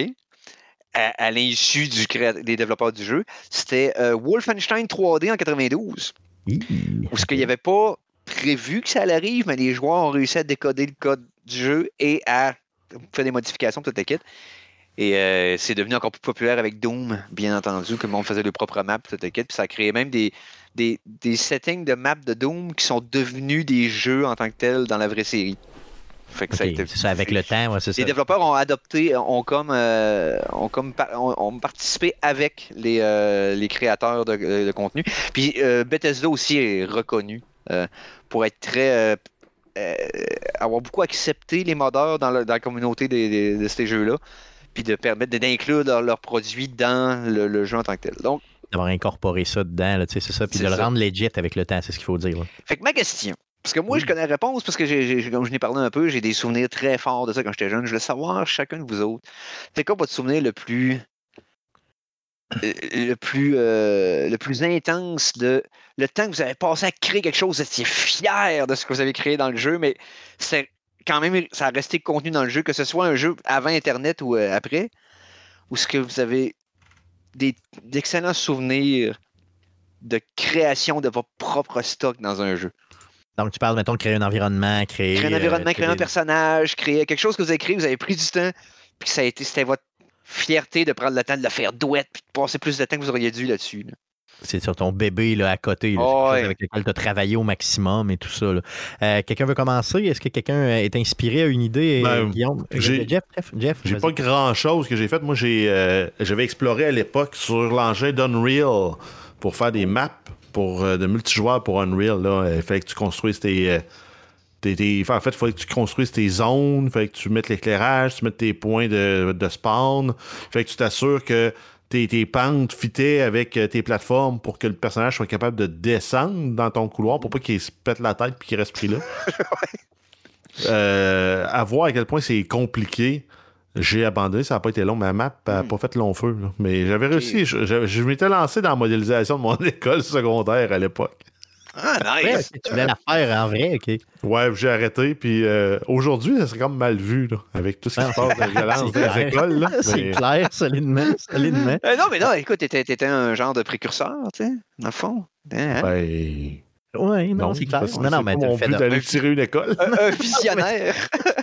mais, euh, tu sais, mais tu sais, juste en, en termes de construction, Jeff, euh, je veux dire, c'est quoi le jeu là, que tu joues euh, depuis mille ans? Là, que, que- voyons, Ben, Factorio. constru- Factorio, justement. tu dois en avoir une coupe de, une coupe de construction que tu es fier à côté. Là, je veux dire. Fier à côté, non. euh, Non? Mais, ben non, mais ça fait partie du jeu, ça. C'est, ben, en fait, je dirais, si j'avais un jeu dans lequel je peux me dire que je suis fier, c'est quand les jeux de la, de la série des euh, Human Resource Machine, puis euh, des War 7 Billion, ça, c'est, vraiment la programmation euh, que tu fais. Tu, tu donnes des, tu crées une routine pour tes petits personnages, puis là, tes petits personnages se déplacent, puis ils doivent résoudre le problème, mais c'est pas euh, un contenu très créatif parce que c'est le puzzle du jeu, c'est ça. Mais Hmm. OK, good, super.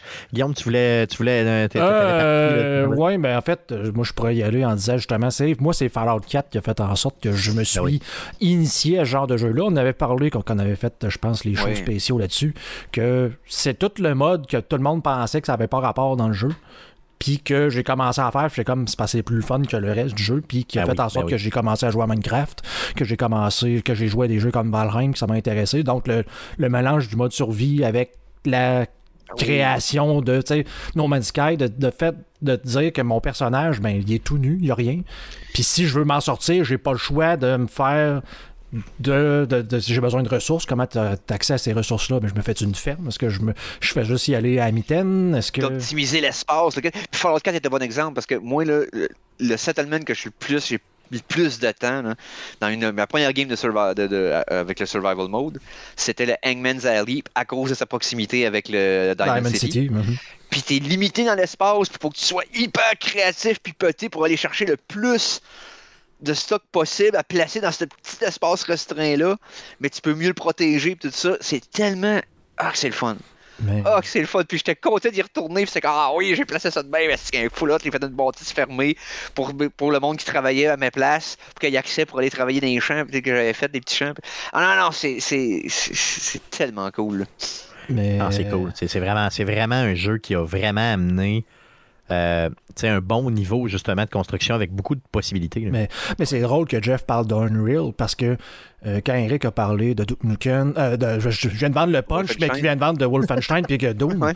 moi c'est Duke Nukem 3D.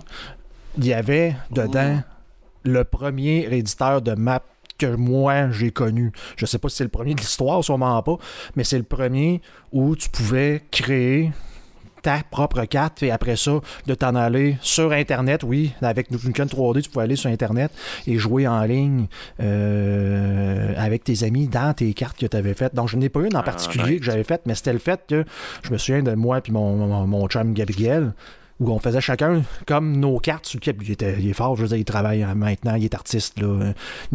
Il, pas- fait pas ça, mais disons qu'il était très très doué au niveau créatif, là, si on peut C'est ça, c'est connexe. Ouais. Ben, c'est ça. Fait que lui, il faisait des affaires très, très capotées. Mais tu sais, dans Duke tu pouvais faire des genres de, de trains ou des trucs mobiles où ce que tu faisais comme un tracé, puis tu pouvais dire où, où ça en allait. Puis notre but, c'était toujours de faire comme une carte, mais remplie de pièges parce que ben, c'est nous autres qui fait la carte. Fait que je Ah, sais- ça, c'est ça. j'ai une pièce secrète dans laquelle je peux aller me cacher pour faire peser sur un bouton qui faisait en sorte que là, il y avait des missiles qui sortaient dans les murs, dans d'autres places, puis de tuer tout le monde comme ça. Donc, euh, beaucoup trop d'heures de plaisir. euh, Ouais. Ouais, puis c'est- tu parlais de refaire ton école, euh, euh, Jeff. Jeff? ça- Oui. Excuse-moi, j'ai comme. Euh, et qui à The Sims a pas essayé de faire son appartement? Ah, mais c'est clair, c'est sûr, c'est sûr. Moi, je pense que c'est des juste- j'ai essayé de faire, c'est la partie qu'on restait, moi, mon coloc à l'époque. Puis on a starté avec cette maison-là, puis on a comme fait des agencements, puis le kit, mais à l'intérieur, c'est exactement la même affaire dans ta appart avec les mêmes proportions, puis tout. c'est comme. Que tu essayes de faire, c'est sûr. Luc, de ton côté, euh, t'en as-tu des jeux de création comme ça que tu as testé puis que tu es devenu un peu euh, légume? Non, je suis pas tant créatif. Moi, je suis comme paresseux. J'aime ça, j'aime ça comme du pré-mâché. Euh, mais je me rappelle euh, quand j'étais quand j'étais jeune, il y a fort fort longtemps, dans le temps que la vie était noir et blanc, euh, sur le Commodore 64, j'ai joué à un jeu qui s'appelait Racing Destruction Set. Euh, C'était euh, Electronic Arts dans le temps qu'il n'était pas Evil. euh, que c'était une compagnie qui sortait des jeux euh, euh, créatifs et pas du pré-mâché, euh, que pré-mâché que j'apprécie, euh, où tu pouvais construire tes pistes de course. Tu pouvais décider si c'était de la terre, si c'était une vraie piste de course en asphalte. Tu pouvais choisir si la gravité, est-ce que c'était sur la Lune, est-ce que t'es, quand tu sautais, tes chars pouvaient sauter plus haut? Tu pouvais choisir le type de voiture qu'elle allait, euh, allait, cou- qu'elle allait pouvoir courir sur ta piste. Ça peut être des motos, ça peut être des, des voitures d'IndyCar, genre ça pouvait être vraiment des, des, des Jeeps ou peu importe. Euh, tu pouvais vraiment créer ta propre piste avec euh, des lignes droites et des lignes un peu moins droites qui, con- qui consistaient en étant tes courbes dans ce temps-là, parce que on s'entend que c'était pas mal tout carré. Tu sais, mais tu pouvais vraiment créer tes pistes. Tu pouvais même jouer euh, en écran partagé avec un ami sur la piste que tu avais créée avec différentes voitures. Tu pouvais modifier tes voitures avec des moteurs. C'était vraiment comme assez. assez euh, tu pouvais vraiment passer beaucoup de temps pour créer euh, tes pistes pour ça. Fait que je me rappelle de ça, puis ça, ça date, là, comme là, on parle des années 80, là, 80 Ouais, c'est ça, c'est- c'est début 80. hein. Guillaume, Ouais. tu as joué à ça aussi? Non, non, je- c'est juste prochain sujet. euh, ça- je, je veux prendre la parole la prochaine fois. Ok, vas-y, vas-y, ben vas-y, Mais non, mais là, je voulais pas. C'était juste un signe pour dire euh, je, vais, je vais- vouloir dire de quoi. Parce que j'ai une mention, en tout cas, si c'est à moi, j'ai une mention honorable pour. euh, parce que je m'en allais dire, tu sais, Duke Nukem, c'est la première chose avec des cartes que tu peux faire. Je viens de m'en souvenir, souvenir d'un autre que j'ai beaucoup passé trop de temps. En fait, c'est euh, 4D Driving sur PC, qu'on appelait aussi Stunts. Donc, qui te permettait. de Ouais. Quelle année, pouvoir- quelle année, ça? Quelle année? ah, si, Manac. Euh, je peux essayer de te trouver ça, mais ça doit être genre en 92, une affaire de même. Ok, début des années Ok, ouais. 90, ok, Euh, ouais. Aïe, aïe. Ouais, je pense que tu pouvais faire tes, tes- des loops aussi dans tu conduisais vraiment en 3D, là, fait que tu faisais ta piste en 2D, Aïe, aïe. puis après ça, tu conduisais en 3D, je me Dans rappelle. un splendide 5 frames par seconde, c'était extraordinaire. Mais exactement, Oh, c'est donc que tu avais, justement, c'est ça, que tu avais la possibilité de pouvoir faire ta, ta- ta genre de carte. On s'entend, c'était très, très de base. C'était Ouais, la- l'apparition du 3D dans, dans- dans les jeux vidéo. là. Mais oui, où ce que tu pouvais te faire des loops, des jumps, des affaires de même et briser ta voiture parce que ça fitait juste pas. Donc, euh, c'est. On parle 90 sur PC, 92 sur Amiga, 93 sur euh, d'autres P- d'autres que je connais. C'est ça, là. Tu sais, t'as aïe. Ah, nice. c'est dans très, très vieux. Un là, genre d'éditeur de map là, euh, DOS, là, là, c'est, petit pour ceux qui le voient à, à l'écran, là, mais tu sais, c'était, c'était ridicule. Là, tu sais, là, tu faisais Ouais. Je me rappelle de ça aussi, ouais. ouais. Aïe, comment ça s'appelait, t'as dit? Stunts. Stunts. Stunts. Stun. Aussi appelé ok, 4D Driving Sport ou quelque chose du genre. là. Ok, ok, ok. Euh, Toi, Stéphane? Moi, de mon côté, euh, je me souviens où j'ai ri le plus, là, c'était Soul Calibur 3. Euh, où on se faisait des. On se oui. créait des personnages. Tu avais une option de création de personnages. Je pense que c'est le troisième. Je suis pas mal sûr sur PS2. Euh, j'ai tellement ri là, parce que mes, euh, mes cousines, ma, ma cousine, un de mes cousins et moi, les trois ensemble, on se faisait des personnages. Là, on a tellement fait de personnages qui n'avaient aucun rapport qu'on riait, on riait. D'ailleurs, en passant, même chose de création, option de cré- création de personnages, Rock Band. Sur Rock Band, tu pouvais te créer des personnages. Et quand tu créais des personnages, ils étaient tellement laids, nos personnages, puis tu pouvais jouer en ligne dans Rock Band 2. là. C'était insane comment ça n'avait pas rapport. Là. Tu, tu, pouvais mettre des tatous à des places fuckées, tu pouvais faire n'importe quoi. Donc, toujours des bonhommes que, bon, je peux pas vous raconter tout ce qu'on faisait avec les personnages, mais tu sais, grosso modo, euh, c'était drôle à côté. Puis c'est encore un running gag dans la famille, là, justement, de parler de ça. Oh, ok. Euh, des personnages, de, de- oh, oui, des personnages de Soul. Calibur et de Rock Band. Là, on se souvient encore des noms qu'on leur donnait. On se souvient encore des, euh, des styles qu'il y avait. Euh, donner un exemple, là, dans Soul Calibur 3, il y avait un personnage qu'on avait appelé tout d'un bout, OK, Barbe Rouge. Barbe Rouge, comme Barbe Oui. Rouge. Puis Oui. il était juste habillé en noir avec une grosse armure noire, puis il y avait une grosse, grosse, grosse barbe bleue. Puis notre joke, c'était. Il s'appelait Barbe Rouge, puis il y a une barbe bleue. Notre joke, c'était de savoir, tu sais, on se disait que son background, parce qu'on faisait des backgrounds avec les personnages, on se disait que lui, c'était un, un grand chef militaire. Et que quand il disait au monde, OK, demain, on s'habille en rouge, ben là, la moitié de l'armée arrivait en bleu, puis l'autre en rouge, parce que, tu il savait pas vraiment, tu sais, si lui voyait toutes les couleurs. C'était tout le temps ça, notre joke, tu sais, je sais pas pourquoi. Puis on se raconte encore ça aujourd'hui, là, puis on rit entre nous autres. Donc, euh, c'est vraiment un cave, là. Mais ça, c'est dans mes plus, beaux souvenirs collectifs, si tu veux, là, de, Oui. de création de personnages, euh, autant dans Rock Band que euh, dans Soul Calibur. Toi, toi Eric, t'en avais-tu euh, pour terminer là, quelques, quelques-uns qui étaient quand même outre, outre Fallout là, que tu nous as parlé tantôt? J'ai passé énormément de temps à faire de la musique dans Mario Paint. Énormément de temps. Ah oui, Pas tant les dessins, mais euh, la musique. Parce que tu avais vraiment une une clé, tu mettais ta tune, tu faisais les beats, puis tu, faisais des loops, tout ça, puis c'était très limité au Super NES. Mais c'était comme à cette époque-là de pouvoir faire de la musique sur une console de jeux vidéo. J'étais comme. Malade. Malade, comme capoté comme j'avais passé du temps là-dessus. Euh, les maps de Tenchu, comme je parlais, j'avais comme tripé à faire des maps. Il y avait un jeu aussi qui s'appelait. Comment ça s'appelait? C'était au PlayStation 1. C'était Deception of Une affaire de même. Je me rappelle plus c'était quoi. C'est que dans le fond, tu buildais un labyrinthe avec des pièges dedans. Puis après ça, tu avais des, des antagonistes qui arrivaient. Puis si tu avais bien monté ta map, il allait tomber dans les pièges. Puis il allait pas réussir à t'atteindre puis te tuer. Fait que le Comme but, c'était de préparer- peu, puis que tu le... Ben, c'était comme, t'étais comme le maître d'un labyrinthe où que tu préparais des trappes pour que le monde tombe cool. dedans. Puis plus tu avançais dans le level, plus que les ennemis devenaient wise à tes trappes ou qu'il fallait que tu t'y trompes autrement. Et ça, je trouvais ça complètement pété comme concept de gameplay, là, mais je me rappelle pas c'était quoi le titre exact. Mais euh, c'était vraiment le fun euh, comme jeu. Mais ça veut toujours ce côté-là de pouvoir passer du temps dans le jeu d'une façon qui n'est pas nécessairement le, le- le main gameplay loop Ouais, ouais. a toujours été quelque chose qui me drivait à. à- Je je trouve que c'est la façon la plus pure de créer de la rejouabilité dans un jeu. Ouais, tout à fait, sans, sans faire Oui. payer les gens ou sans euh, nécessairement là, être en mesure de, de, de créer une loupe de Qui jeu pas- qui est ben, trop redondante. C'est ça, puis qui n'est pas drivé par la, compéti- la, la- compétition ou euh, le fait de te sentir pas être capable d'atteindre tant de points, je veux plus de, plus de points que les autres. C'est pas. Il y a, a- Pas de il y a- je trouve pression. là. Il n'y a rien de malsain, c'est que créatif, c'est juste du pur fun d'utiliser le jeu que t'aimes, puis de le customiser à. à- à- Je, je- trouve que ça attache, ça attache un, un- souvenir très personnel à ton expérience avec un jeu, c'est pour ça que je voulais en parler C'est aujourd'hui. ça, donc, exactement, euh, tu le voilà. personnalises. C'est super. Good, un super bon sujet. Un gros merci, Eric, pour avoir Yes. amené ce sujet-là. On va inviter bien sûr les auditeurs à nous partager euh, Ouais, les ben, jeux dans le- ils ont été le plus créatifs, évidemment. Ben oui, si, si vous avez le temps de commenter sur la vidéo YouTube que personne ne va voir, là, d'Arcade Québec, là, Ou sur, Ben, ou sur allez-y. Facebook, euh, ou simplement. sur Facebook, mais euh, commentez, c'est quoi votre grosse expérience d'avoir créé quelque chose dans un jeu, puis vous aviez tellement passé de temps, vous avez trippé bien raide, puis vous aimeriez ça retrouver dans votre vieux save de l'époque juste pour voir comment vous l'aviez bâti, puis tout ça, là, c'est super trippant comme, euh, comme C'est souvenir. clair. Je l'ai gravé dans ma mémoire, Barbe Rouge, mais j'aimerais ça le revoir en vrai. Il doit être sur une carte à quelque part, là, euh, déchu. Good, un gros merci, Eric. Euh, Merci pour ce sujet-là.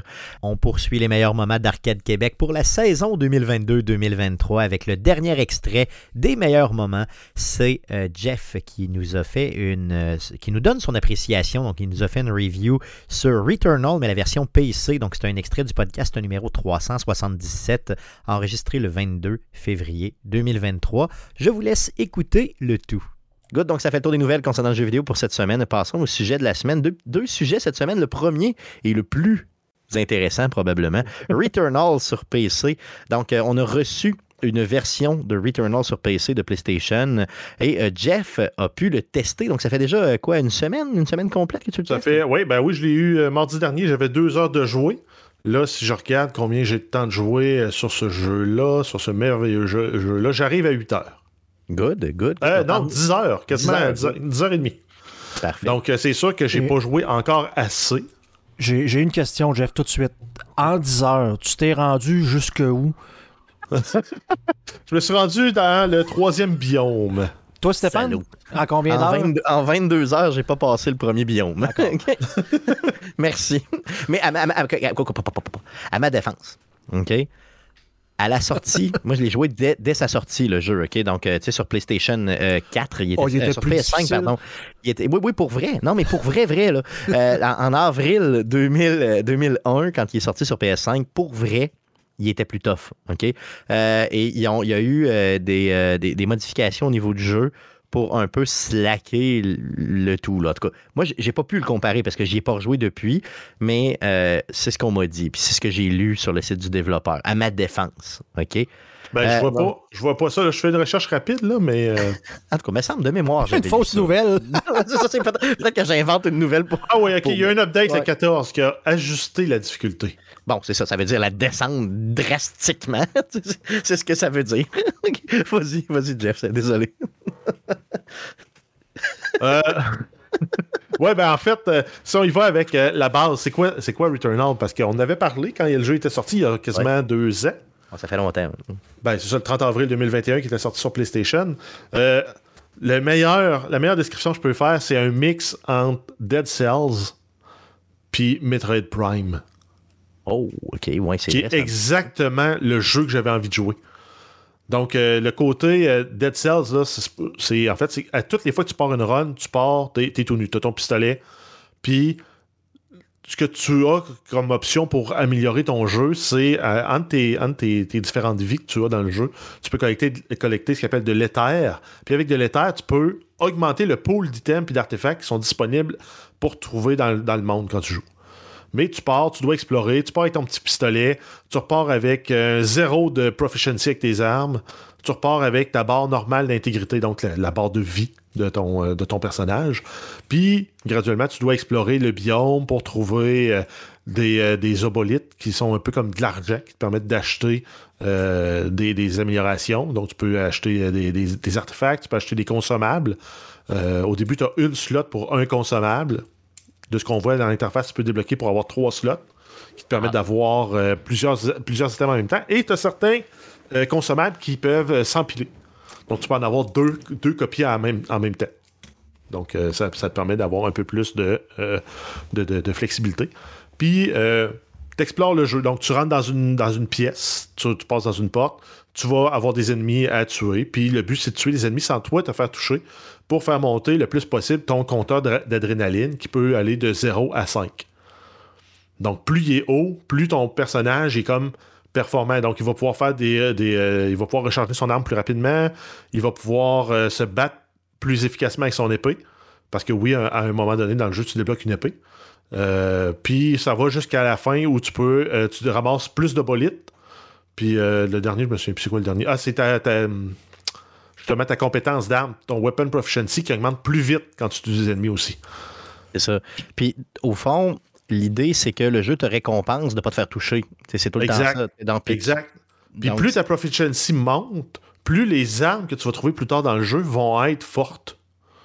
Donc, si par exemple tu as 6 de proficiency puis tu trouves un coffre, l'arme que dedans est minimum niveau 6. C'est ça, exactement. C'est pour En- ça qu'il ne faut pas que tu ouvres les coffres dès le début quand tu rentres dans une pièce. Exact. En fait, c'est là que j'allais te dire, là, la- pour réussir à passer le boss, moi j'ai réussi à la troisième fois que je suis allé sur le boss, le premier boss, c'est euh, il faut ça te prend une stratégie pour farmer dans le jeu. Donc, ton objectif, c'est si tu n'en as pas le besoin, ah, ramasse pas les, les, euh, les, euh, les trucs de vie, les résines qui vont te redonner de la vie. Ouais. Ceux qui augmentent ta barre pour avoir plus d'intégrité, pour augmenter ta barre de vie, ça, tu peux les ramasser, mais ceux qui font qui vont te soigner, ramasse-les pas tout de suite si tu n'en as pas de besoin. Ouais. Après ça, les, euh, les coffres, rouvre-en pas, sauf si t'as pas une arme qui est à ton goût. Genre, au début, tu as un pistolet, puis il n'y a pas, y a pas d'annotation dessus, donc il n'y a comme pas de pouvoir spécial ton pistolet. Mais euh, chaque arme peut avoir comme des, des talents supplémentaires, en plus d'être une arme. Donc, euh, dans les trois armes de début, tu as un shotgun, un pistolet, puis une carabine, carabine automatique. Moi, je rouvre des coffres tant que je trouve pas ma carabine automatique. Ça m'en prend une, absolument. C'est Pour- celle-là que t'aimes le plus. moi, C'est ça, OK. Ben, c'est tel qu'elle elle a une bonne cadence de tir, elle peut tirer pendant longtemps, puis elle a une bonne portée, puis une bonne précision de loin quand même. C'est la meilleure des trois pour commencer. Donc, puis après ça, ben, il faut que tu apprennes les, les- les- les différentes salles. Parce que c'est toujours les mêmes salles qui sont réutilisées dans le, mettons, dans le premier biome. Tu as peut-être un inventaire de 50 salles, Ouais, puis ça, tu vas toujours en rencontrer 30 de ces 50-là. Puis il y en a qui sont, qui sont fixes. Tu vas toujours les rencontrer. Il y en a une qui a une maison, qui ressemble à une maison qu'on a sur Terre, qui fait avancer l'histoire. Il y en a une qui est comme un checkpoint qui te permet de, de dépenser tes fameux obolites pour acheter des, euh, acheter des reliques ou euh, acheter des consommables. Puis, euh, donc, puis après ça, il faut que tu balances aussi. Tu as, comme une infection que tu peux avoir. Tu as des coffres qui sont comme infectés. Puis, quand tu ramasses ça, tu as, un désavantage qui t'est Comme un appliqué. malus, Puis- comme un malus. Un exact. Donc, mettons, euh, ça va de une nuisance minime jusqu'à. euh, ça rend le jeu plus difficile. là. Il y en a que c'est. euh, ben, ta carte est brouillée. Tu n'es plus capable de voir ta carte. Puis, pour régler ce problème-là, mettons, ça va être d'ouvrir deux contenants, donc deux coffres. Donc, à ce moment-là, si tu veux t'en débarrasser, tu vas aller ouvrir deux coffres. Euh, puis, ça peut aller jusqu'à. Ben, tu as la moitié de ta vie. Donc, ta barre de vie de ton, de ton, de ton armure À est coupée en, deux. C'est ça, OK, ouais. Fait que, euh, puis, mettons, ça peut être de tuer après ça 15 ennemis pour euh, t'en débarrasser. Donc, euh, puis quand t'en accumules 3 malus, le- au troisième, en fait, le troisième s'accumule pas. Ce qui va se faire, c'est qu'il va détruire un artefact au hasard de ce qui est équipé sur toi. Donc, ça, tu veux pas que ça arrive. Donc, tu vas essayer de te limiter à deux. Puis, tu as aussi ce que tu peux trouver des petits parasites qui, eux autres, viennent toujours avec un bonus puis un malus. Donc, mettons, euh, tu vas. euh, les obolites, quand tu tues un ennemi, ça tombe par terre. Ils vont durer deux secondes de plus. En échange, ton, euh, ton dash, donc ton, ton espèce de déplacement rapide, va avoir un cooldown deux fois plus long. Donc, c'est toujours un sont- avantage. sont, vraiment accrochés sur toi, un peu comme, mettons, à la manière des liens, un peu, tu sais, les petites mains dans les liens, les, les jambes. Exact. C'est un peu, Exact, tu mais ouais. Mais tu as des artefacts qui vont venir te donner les bonus, de dire, OK, tu fais 10% plus de dommages pour chaque parasite qui est attaché à toi. Jusqu'à un maximum de 50% de plus. Donc, c'est pas rien. Mais en même temps, il faut que tu choisisses les bons parasites pour avoir euh, d'équiper. C'est ça, donc c'est une, une succession de choix que tu vas faire en fonction, de, tu sais, pour bien balancer, bon, tes, tes malus et tout ça, mais pour être en mesure aussi de pogner. Tu sais, c'est parce que Moi, ce qui m'énervait un peu, c'est que des fois, mettons, je pognais une run là, dans lequel, mettons, tu avais des pièces qui étaient. Parce que, tu sais, j'appelle ça des pièces, mais finalement, tu sais, c'est des. Tu sais, t'arrives. ben, c'est une pièce carrément, là. T'arrives Ouais, ouais, dans une pièce. c'est des après- portes, puis. Exactement. Puis après ça, bon, t'as as deux, trois portes dedans. Puis, puis des fois, t'avais, mettons, une run dans laquelle tu commençais. Ça faisait pas trois minutes que tu jouais, puis toutes les pièces dans lesquelles tu rentrais, il y avait full de monstres, puis t'étais pas équipé pour deux scènes, puis tu crèves tout de suite. Puis c'est comme, voyons, qu'est-ce qui s'est passé, tu sais? J'ai Mais- pas été chanceux sur ce run-là, là. Exact. Puis il y a d'autres fois où tu c'était vraiment très facile, il y avait presque rien au début, tu étais capable de t'acclimater facilement, puis là, après coup, t'avançais, puis là, ça allait mieux. Euh, à toutes les fois que tu meurs, tu revis toujours le crash d'avion hein, du début. Donc ça, c'est quand même... euh, Puis quand tu meurs, il n'y a aucun loading, c'est direct. là. Tu meurs, puis tu vis le crash d'avion. Tu meurs, puis tu vis le crash ben, de, vaisseau spatial, pas de pas d'avion. là. Tu le vis automatique. là. Tu tu- on dirait que le jeu...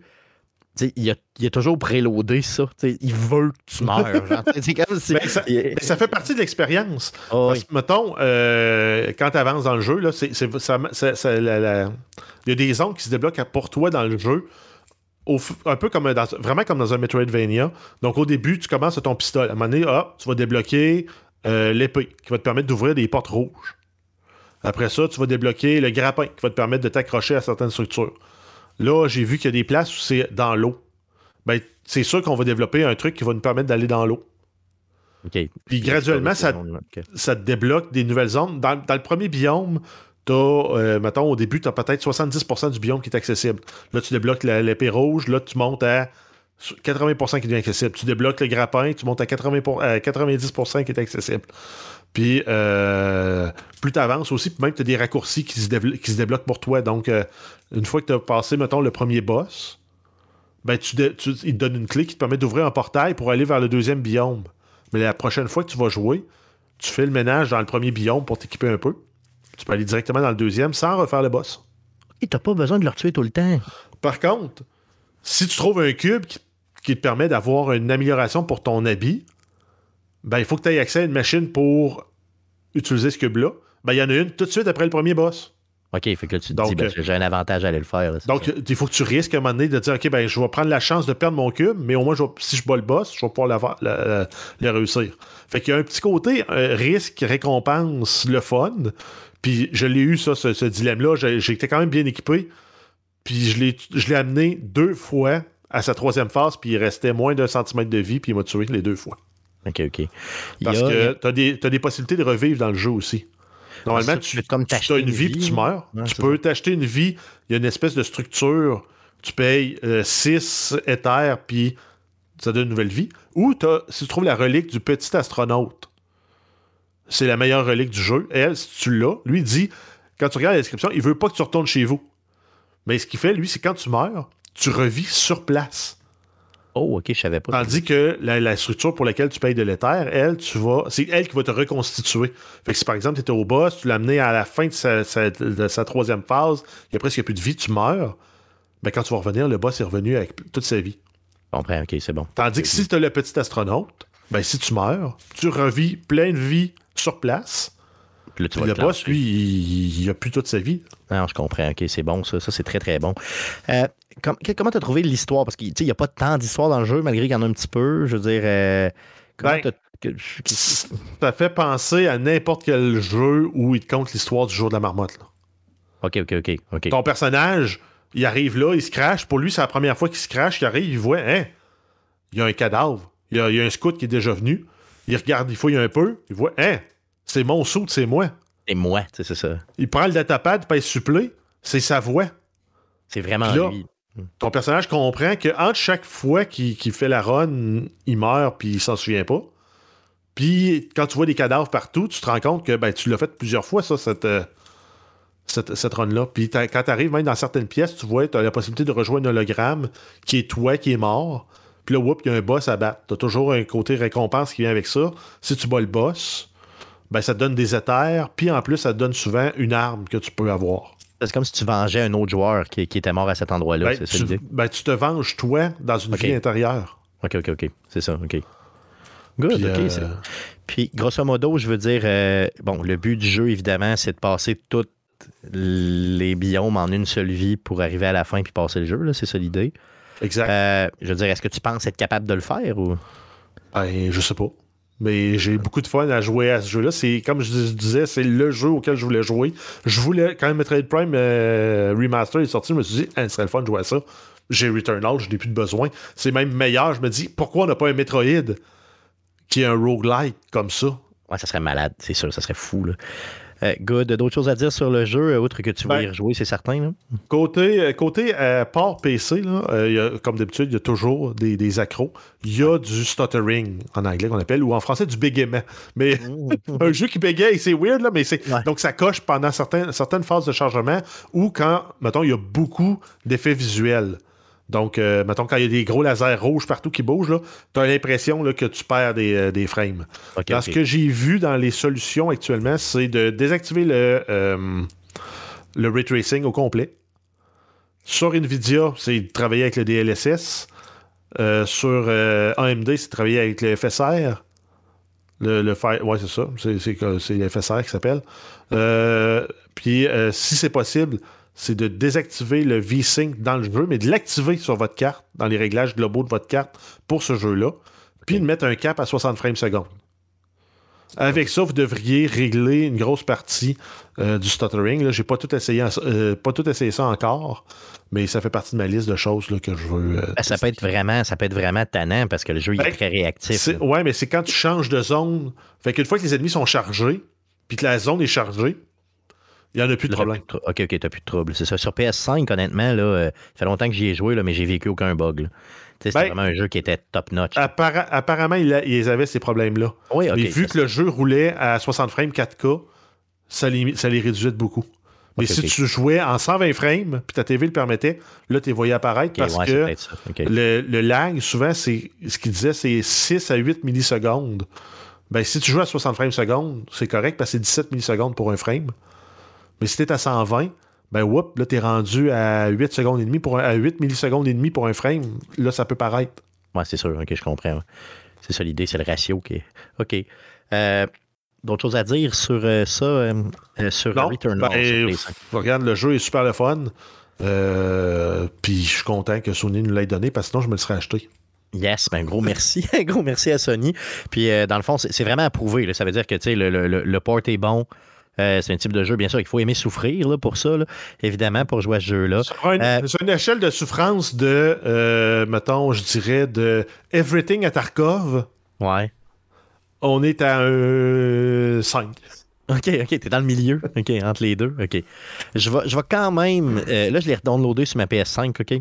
Je vais quand même y redonner une run, une heure ou deux, là, juste pour voir si vraiment il est plus facile. Mais Euh, mais je doute, je doute fort. tu peux, tu peux ajuster aussi euh, l'auto-aim quand tu joues avec un controller, avec une manette. Ouais, ça, ça va aider un Donc, peu. tu peux le mettre un peu plus fort pour t'aider à ce que ça lock un peu plus vite ses ennemis. En quelque part, vu que c'est un jeu que tu vas jouer avec une manette, ah, un- un- c'est vrai, un, un point négatif. Les key bindings, je peux pas toutes les rechanger sur, sur mon clavier. Donc, je peux pas réassigner toutes les touches comme je, je voudrais. Il y a des touches que je les réassigne, puis il ne prend pas en compte. Dans certains menus, les, les touches que j'ai réassignées, ils ont pas pris en compte non plus. C'est encore les vieilles touches qui sont mises. Probablement que ça va se régler euh, au fil du temps avec des patchs, là, mais euh, sachez que pour ceux qui vont jouer clavier-souris, vous ne pouvez pas tout remapper les, euh, les touches. Ça, c'est tannant, surtout sur PC. Good, super. Donc, Returnal, on en reparle la semaine prochaine, c'est garanti. Euh, merci, Jeff, pour cette review sur PC. Donc, c'est ce qui met fin au meilleur moment d'Arcade Québec pour la saison 2022-2023. Donc, on commence la prochaine saison. Le premier épisode va être le 6 septembre prochain. Euh, donc, c'est, euh, on commence les 9 ans d'Arcade Québec et euh, on va fêter ça avec le 400e épisode. Donc, mettez ça à votre agenda le 6 septembre prochain à 19h sur twitch.tv slash arcadeqc.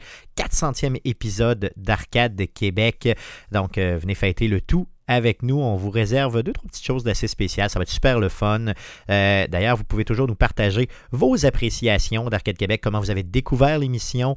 Euh, Envoyez-nous ça euh, en audio, puis on pourra placer ça dans le 400e. Donc, vous pourrez vous entendre sur Arcade Québec simplement. On a des réseaux sociaux. hein. N'hésitez pas à nous suivre sur nos différents réseaux sociaux. Donc, Facebook, vous faites une recherche avec Arcade Québec. Et sur Twitter, c'est un commercial Arcade QC. On se revoit le 6 septembre d'ici là. Bon gaming, salut!